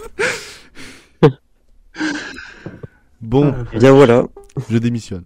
On va maintenant passer au, au monsieur personne. Comment oses-tu me tourner le dos? Esclave Tu vas retirer ton casque et me dire comment, tu te nommes. Je m'appelle Thérèse. Je t'encule, Thérèse, je te prends, je te retourne contre le mur, je te baisse par tous les trous, je te défonce, je te mets, Thérèse. Il paraît que t'as des propos intolérables. Où il n'y a pas de tolérance. qui va être euh, du coup euh, présenté et dirigé par euh, William selon un film de son de son choix. Euh, William, tu as un rappel des, des questions internet euh, peut-être euh, ou euh, est-ce que tu en as euh, Alors, Alors là, je donc j'ai la page Wikipédia du film, mais je me souviens plus trop des, des questions interdites. Non. Eh ben, écoute, je pense que euh, tu avais déjà mis. euh, Je vais le remettre. Il s- il- les questions interdites sont disponibles dans le dans la description. Comme ça, j'ai pas besoin de rappeler les règles. On gagne du temps. Euh, et, et, et, et vous avez euh, tout à disposition euh, pour être euh, à fond euh, la forme. Euh, hop, je je, je C'est un l'envoie. peu Akinator ce jeu en fait. hein. C'est un peu Akinator, oui, avec euh, avec des films. C'est vrai, c'est vrai. C'est vrai. Je rappelle qu'on a droit à Wikipédia nous de notre côté euh, et que euh, et que nous avons euh, trois propositions. Donc euh, je te laisse les, les noter de ton côté hein, si jamais on fait des propositions, euh, William. Yes. Tu, tu gères, Yes, yes. c'est toi qui gères euh, et tu démarres euh, quand Ouais. tu veux. ok, bah moi j'ai Luan, Margot et Vince, donc euh, on va faire dans cet ordre-là. Ah, je commence. Ouais, Euh, je commence, je commence. Allez. je commence. Allez, vas-y. Attends, comme c'est ma première fois que je joue, euh, je, je m'ouvre les, les questions interdites. C'est vrai. je m'ouvre les questions interdites. Est-ce que euh, le, le film euh, est réalisé par un réalisateur? Donc un homme. C'est sa question. Euh, oui. C'est pour le oui. sexe, le, le- le sexe du réalisateur. Oui, oui, oui. Oui, ok. Euh, moi, euh, Ouais, vas-y, Margot. Est-ce que le film est passé au Festival de Cannes T'as pas le droit. Non, euh, si. Non, si. Si, Si, Euh, si, le droit. si, si, si, t'as le droit. Droit. ouais. Et la réponse est non. Tant mieux. Euh, Euh, Non, ce sera est-ce pas un que film de film- Est-ce que le film est sorti entre 2000 et 2010 inclus Non. Très bien. Allez, Luan, à toi. Est-ce que c'est un film plus ancien, du coup? Oui. Ok. Margot?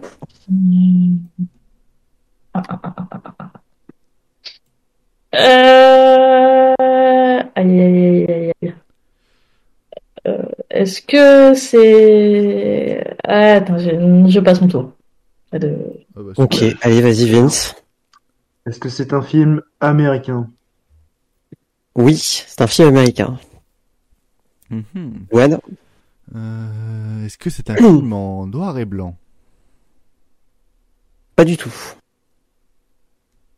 Que c'est un film qui est sorti entre euh, 90 et 2000. Effectivement, oui. Vas-y, Vince. Mhm. Euh, est-ce que euh, est-ce que est-ce que est-ce que le réalisateur est encore actif? Donc euh, est-ce qu'il a sorti Euh, un film il y a au moins trois ans?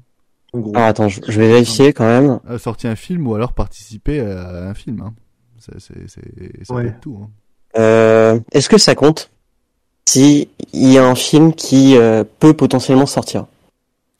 Euh... Tu vois, je sais pas si tu vois ce que je veux dire.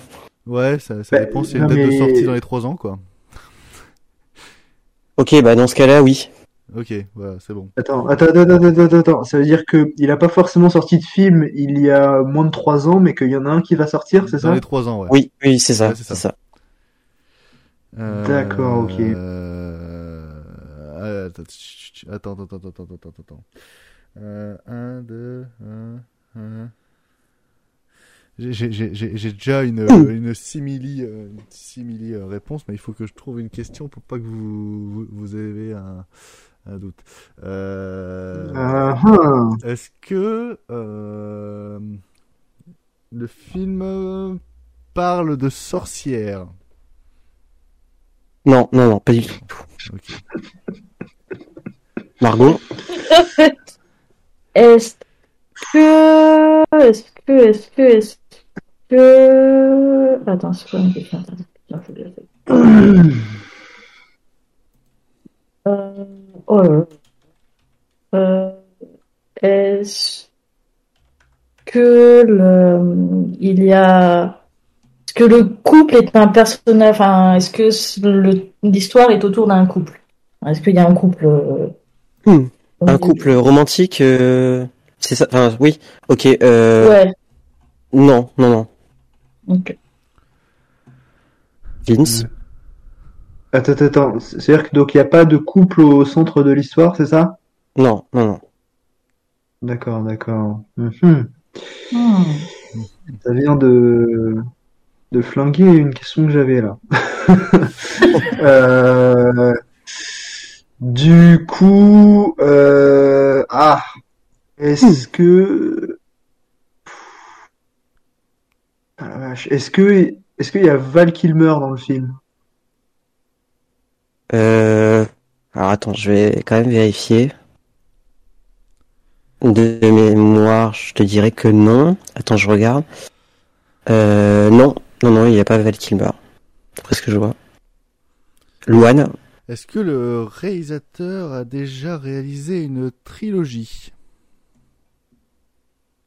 Euh... Attends. je vais ju- juste vérifier un petit truc.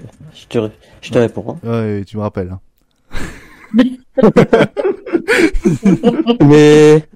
et De ce J'ai que pas je sûr, vois... c'est bizarre. Sur, sur Wikipédia, non. Non, non.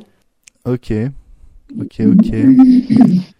C'est pas. Euh, est-ce que l'action se déroule dans, dans un, dans une asile ou dans un hôpital psychiatrique? Euh... Euh... Oui, hésite. Ça me fume. Non, non, non. Non, non, Est-ce que tu connais ton film? Non, parce qu'en fait, j'ai- un doute parce que ta question, j'aurais pu dire oui, mais c'est pas le terme Ah. précis, donc euh, non, Ah. non, non. Mais du coup, non, non, non, c'est pas ça. Hmm. Hmm, hmm, hmm. Euh. Euh, est-ce que, est-ce que, est-ce que, est-ce que, euh, dans les grandes thématiques du film, on a le, le motif du double? Oui, Oh, bâtard. volte-face? oui, Ah la salope. Yes! Ah la salope. bien joué. bien joué. Ah, le bâtard. Putain, au départ, j'étais, Ah. au départ, j'étais sur Francis Ford Coppola. Je me suis dit, euh, peut-être un Jack ou un truc du genre. Vous ma réponse sur la trilogie parce que euh, bah, j'étais presque persuadé que c'était euh, euh, que Ouais, c'était le le syndicat soir du crime. et réalisé le syndicat du crime 3 Ouais, mais je préférais vérifier quand même euh, au cas où. C'est ça qui m'a mis la puce à l'oreille. Je me suis dit, Ah, c'est- peut-être John Woo, du coup. Ah, le bâtard. Et j'ai dit américain parce que c'est américain en soi, c'est production américaine donc. euh, Et après, quand il m'a dit asile, machin, j'ai, j'ai pensé John Carpenter, mais en fait, pas du tout, il sort pas de trucs pas- après. Ouais. Non, mais c'est pour ça en fait j'ai j'ai dit non euh, à asile parce que c'est une prison donc. euh. Ouais, ouais, ouais, mais c'est vrai que ça peut y faire penser au niveau de ce qui se passe. C'est euh, pour ça Ah, aussi c'est ça. qu'il a, qu'il a hésité à couple aussi. Ouais, ça. bah ouais. Et encore parce qu'en réalité, et je vous ai donné un indice parce que j'ai demandé couple romantique, tu vois. Oui, bah oui. Bah oui. Ah ouais, bien vu. C'est vrai. Euh, écoute, euh, bah écoute, euh, qu'est-ce que tu nous euh, proposes faut, je... faut que je propose un film là, c'est ça Bah oui, C'est ça. pour le mois prochain. Je vais proposer Duel to the Death de Ching Siu Tung, un bon gros wuxiapian euh, Ça va, ça dure 1h26. Parfait. Allez, Ah, pas. mec, bien énervé. Ah, je me pose la question de, de si tu vas aimer quand même, euh, Luan. Je, je, je sais pas. hein. Mof. Enfin, J'espère. J'ai- Ça dure Il est 1h26. désespéré. En moins, Ouais. les scènes, ils seront pas trop longues. Ouais, c'est bah, c'est c'est. très dynamique. hein. Ah, là, pour le coup, euh, tu pourras pas dire le contraire. Mm. Bah écoute, euh, parfait. Le, un grand écart époustouflant entre le divertissement pur et la réflexion. Attends, tu vois ça où? C'était c'est le titre d'une critique sans critique. Ah ouais? Remarque, il a pas, il a pas tort, hein, Hein, sur certains points. les, les ninjas attaquent. Ça donne bien. C'est euh, c'est euh, le, le sabreur euh, chinois contre le samouraï euh, japonais en gros. Eh ben écoutez, on va passer à très vite fait, très très vite fait, deux minutes pas plus, euh, pour les, les conseils de fin de mois. Moi je vais commencer. Ah, moi j'en ai pas, donc c'est vite fait. Euh, c'est parfait. Euh, bah, moi, je vais vous conseiller Le piège de Huda, un film palestinien qui, qui est, qui est en, en plus de ce, s'ancrer dans le conflit euh, entre Israël et la Palestine euh, était un thriller qui est très très bien mené avec euh, justement une, une, une introduction de 10 minutes en plan séquence qui est absolument fabuleuse et qui pourrait même être un court métrage à, part entière. Euh, ensuite, le film euh, alterne entre deux visions, entre deux personnages, et euh, les deux visions sont plutôt euh, passionnantes, même s'il y en a une qui surpasse l'autre euh, forcément. Mais l'autre est, une trek euh, de, de chat à la souris assez, euh, assez angoissante, assez, euh, assez bien menée. Et tandis que celle qui est un peu plus principale est un entretien, une sorte de une sorte de euh, d'interrogatoire qui euh, qui arrive à surprendre et qui arrive à créer quelques petits rebondissements sympas. Il y a une scène de mise à mort qui euh, justifie un moins de 16 dans, dans, pour le film et la scène de mise à mort, euh, bah, on a vu mieux dans Ashkal qui parle aussi de qui parle aussi de, de, de gens qui vont se mettre le feu. Donc euh, et, et, et n'est pas interdit au moins de 16, donc je comprends pas trop l'interdiction. Donc si vous êtes euh, si vous, êtes un peu freiné par ça, bah, euh, ça sert à rien, allez-y quand même. Enfin, le, le moins de 16 n'est pas justifié, mais en tout cas, c'est un film qui est assez intéressant, notamment sur le plan politique, et qui est, euh, en plus de ça, un thriller assez, euh, assez palpitant, qui dure à peine une heure et demie, donc euh, n'hésitez pas à tenter, c'est diffusé en très peu de salles, dû à son interdiction, hein, on, on y revient. Mais euh, le piège de Huda, euh, c'est euh, c'est parmi les, les- grands crus de ce début d'année. Margot, est-ce que tu as un conseil? Moi, je vais vous conseiller très rapidement le documentaire Pamela Love Story, qui est disponible sur Netflix, qui est réalisé par Ryan White et euh, avec euh, du coup Pamela Anderson, qui euh, fait un peu en quelque sorte une réponse à la série Femme et Tommy qui était diffusée sur Disney Plus et qui jamais, n'avait jamais eu son aval. Et en gros, le, le documentaire revient bah, sur, sur sa vie, sur son adolescence, sur son enfance, sur, sur ce qu'elle a vécu et au moment où elle est devenue star internationale et comment en fait euh, les, médias américains l'ont sexualisée et très très rapidement. Euh, Il y a beaucoup d'archives, euh, beaucoup d'extraits euh, d'interviews où on se rend compte mis bout à bout qu'en fait trois quarts des interviews tournaient autour de ses seins ou de ses petits amis, ou bien les deux en même temps. Et voilà, c'est un peu, je trouve ça pas mal parce que ça fait un moment, c'est vrai que qu'elle avait un peu disparu des projecteurs. Je pense qu'elle a raison. Hein, je pense qu'elle en a eu assez pendant des années. Et c'est l'occasion pour elle de, de revenir, de faire euh, pas forcément ses comptes parce qu'elle revient sur son passé avec euh, beaucoup de, de calme et de sérénité par rapport à tout ce qui s'est passé, même les moments euh, forcément beaucoup moins euh, glorieux lors de, par exemple, la- le vol de la sextape avec euh, Tommy Lee, où elle revient aussi là-dessus, où comment les, les médias se sont appropriés le truc et l'ont jeté en pâture euh, comme pas possible, les répercussions qu'il y a eu aussi sur sa famille, sur, euh, sur, ses, en- enfin, sur son fils notamment, euh, ses mariages ratés, comment, euh, comment tout ça a affecté sa vie, et je trouvais ça plutôt intéressant. Euh, en plus, on a une Pamela Anderson qui euh, se dévoile un peu euh, ben, chez elle, dans son intimité, sans maquillage, dans une tenue décontractée, en mode jogging, gilet, je m'en balèque un peu des caméras. Je trouvais ça très chouette d'avoir cette, cette autre vision, on va dire, de, de Pamela Anderson, alors que voilà, on la connaît euh, pour Alerta, Alerta Malibu et c'est tout, quoi, grosso modo. Donc, euh, donc voilà, documentaire qui vient de sortir sur Netflix, qui est, qui est sympathique comme tout, qui euh, permet aussi à Pamela Anderson de, de reprendre la parole et un peu de clôturer euh, tout ce chapitre de sa vie. Euh, je, je valide la recommandation, il est très bien ce documentaire et je vous invite aussi à, à le regarder. Euh, William, euh, est-ce que tu as un conseil Ouais, je vais vous conseiller euh, l'aventure de Madame Muir réalisée par euh, Joseph L. Mankiewicz, qui est ressorti dans, dans quelques salles. Euh, et c'est un film que je que j'adore vraiment, qui est qui est un des plus beaux mélodrames des années des années 40 à mon sens, et, et aussi euh, un des plus beaux films euh, de fantômes. Et, et voilà, je, je voulais vous le conseiller parce que c'est quand même un indispensable, euh, une très belle, une très belle histoire euh, romantique et en plus qui, qui parle un peu de deuil avec euh, avec Jean Tierney, qui est une actrice que j'aime beaucoup.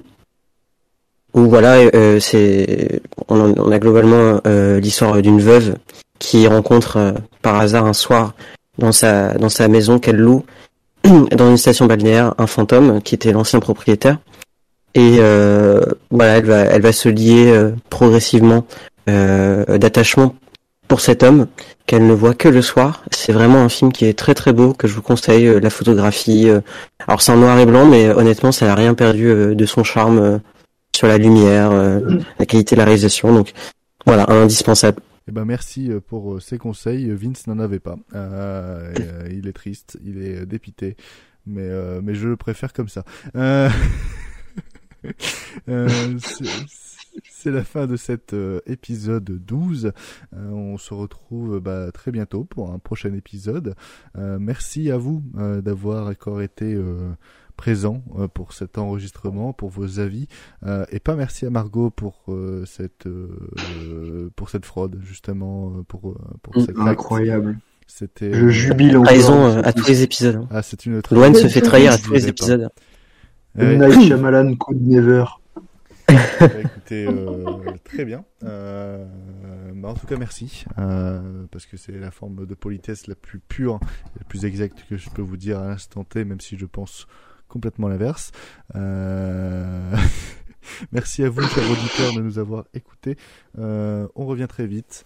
Euh, faites, je vous fais plein de bisous, plein de poutous. Allez voir Astérix et surtout, euh, n'allez pas voir euh, cette connerie du film de Keshish. Euh, C'était votre Ne serviteur. l'écoutez pas, c'est très bien. Bonsoir. Oui. Oui. Il a le seum. C'est tout. Et bah écoutez, euh, à très vite. Des bisous. C'était Louane. Salut. Alors, infidèle, on s'en va sans dire au revoir Mais pas du tout. Au revoir, messieurs, dames. C'est ça la puissance intellectuelle. Bac plus 2, les enfants. On se dit au revoir pour un petit moment. Juste un petit moment. Eh, vous pourriez pouvoir te tirer sans dire au revoir D'accord. La prochaine fois, c'est moi qui conduis.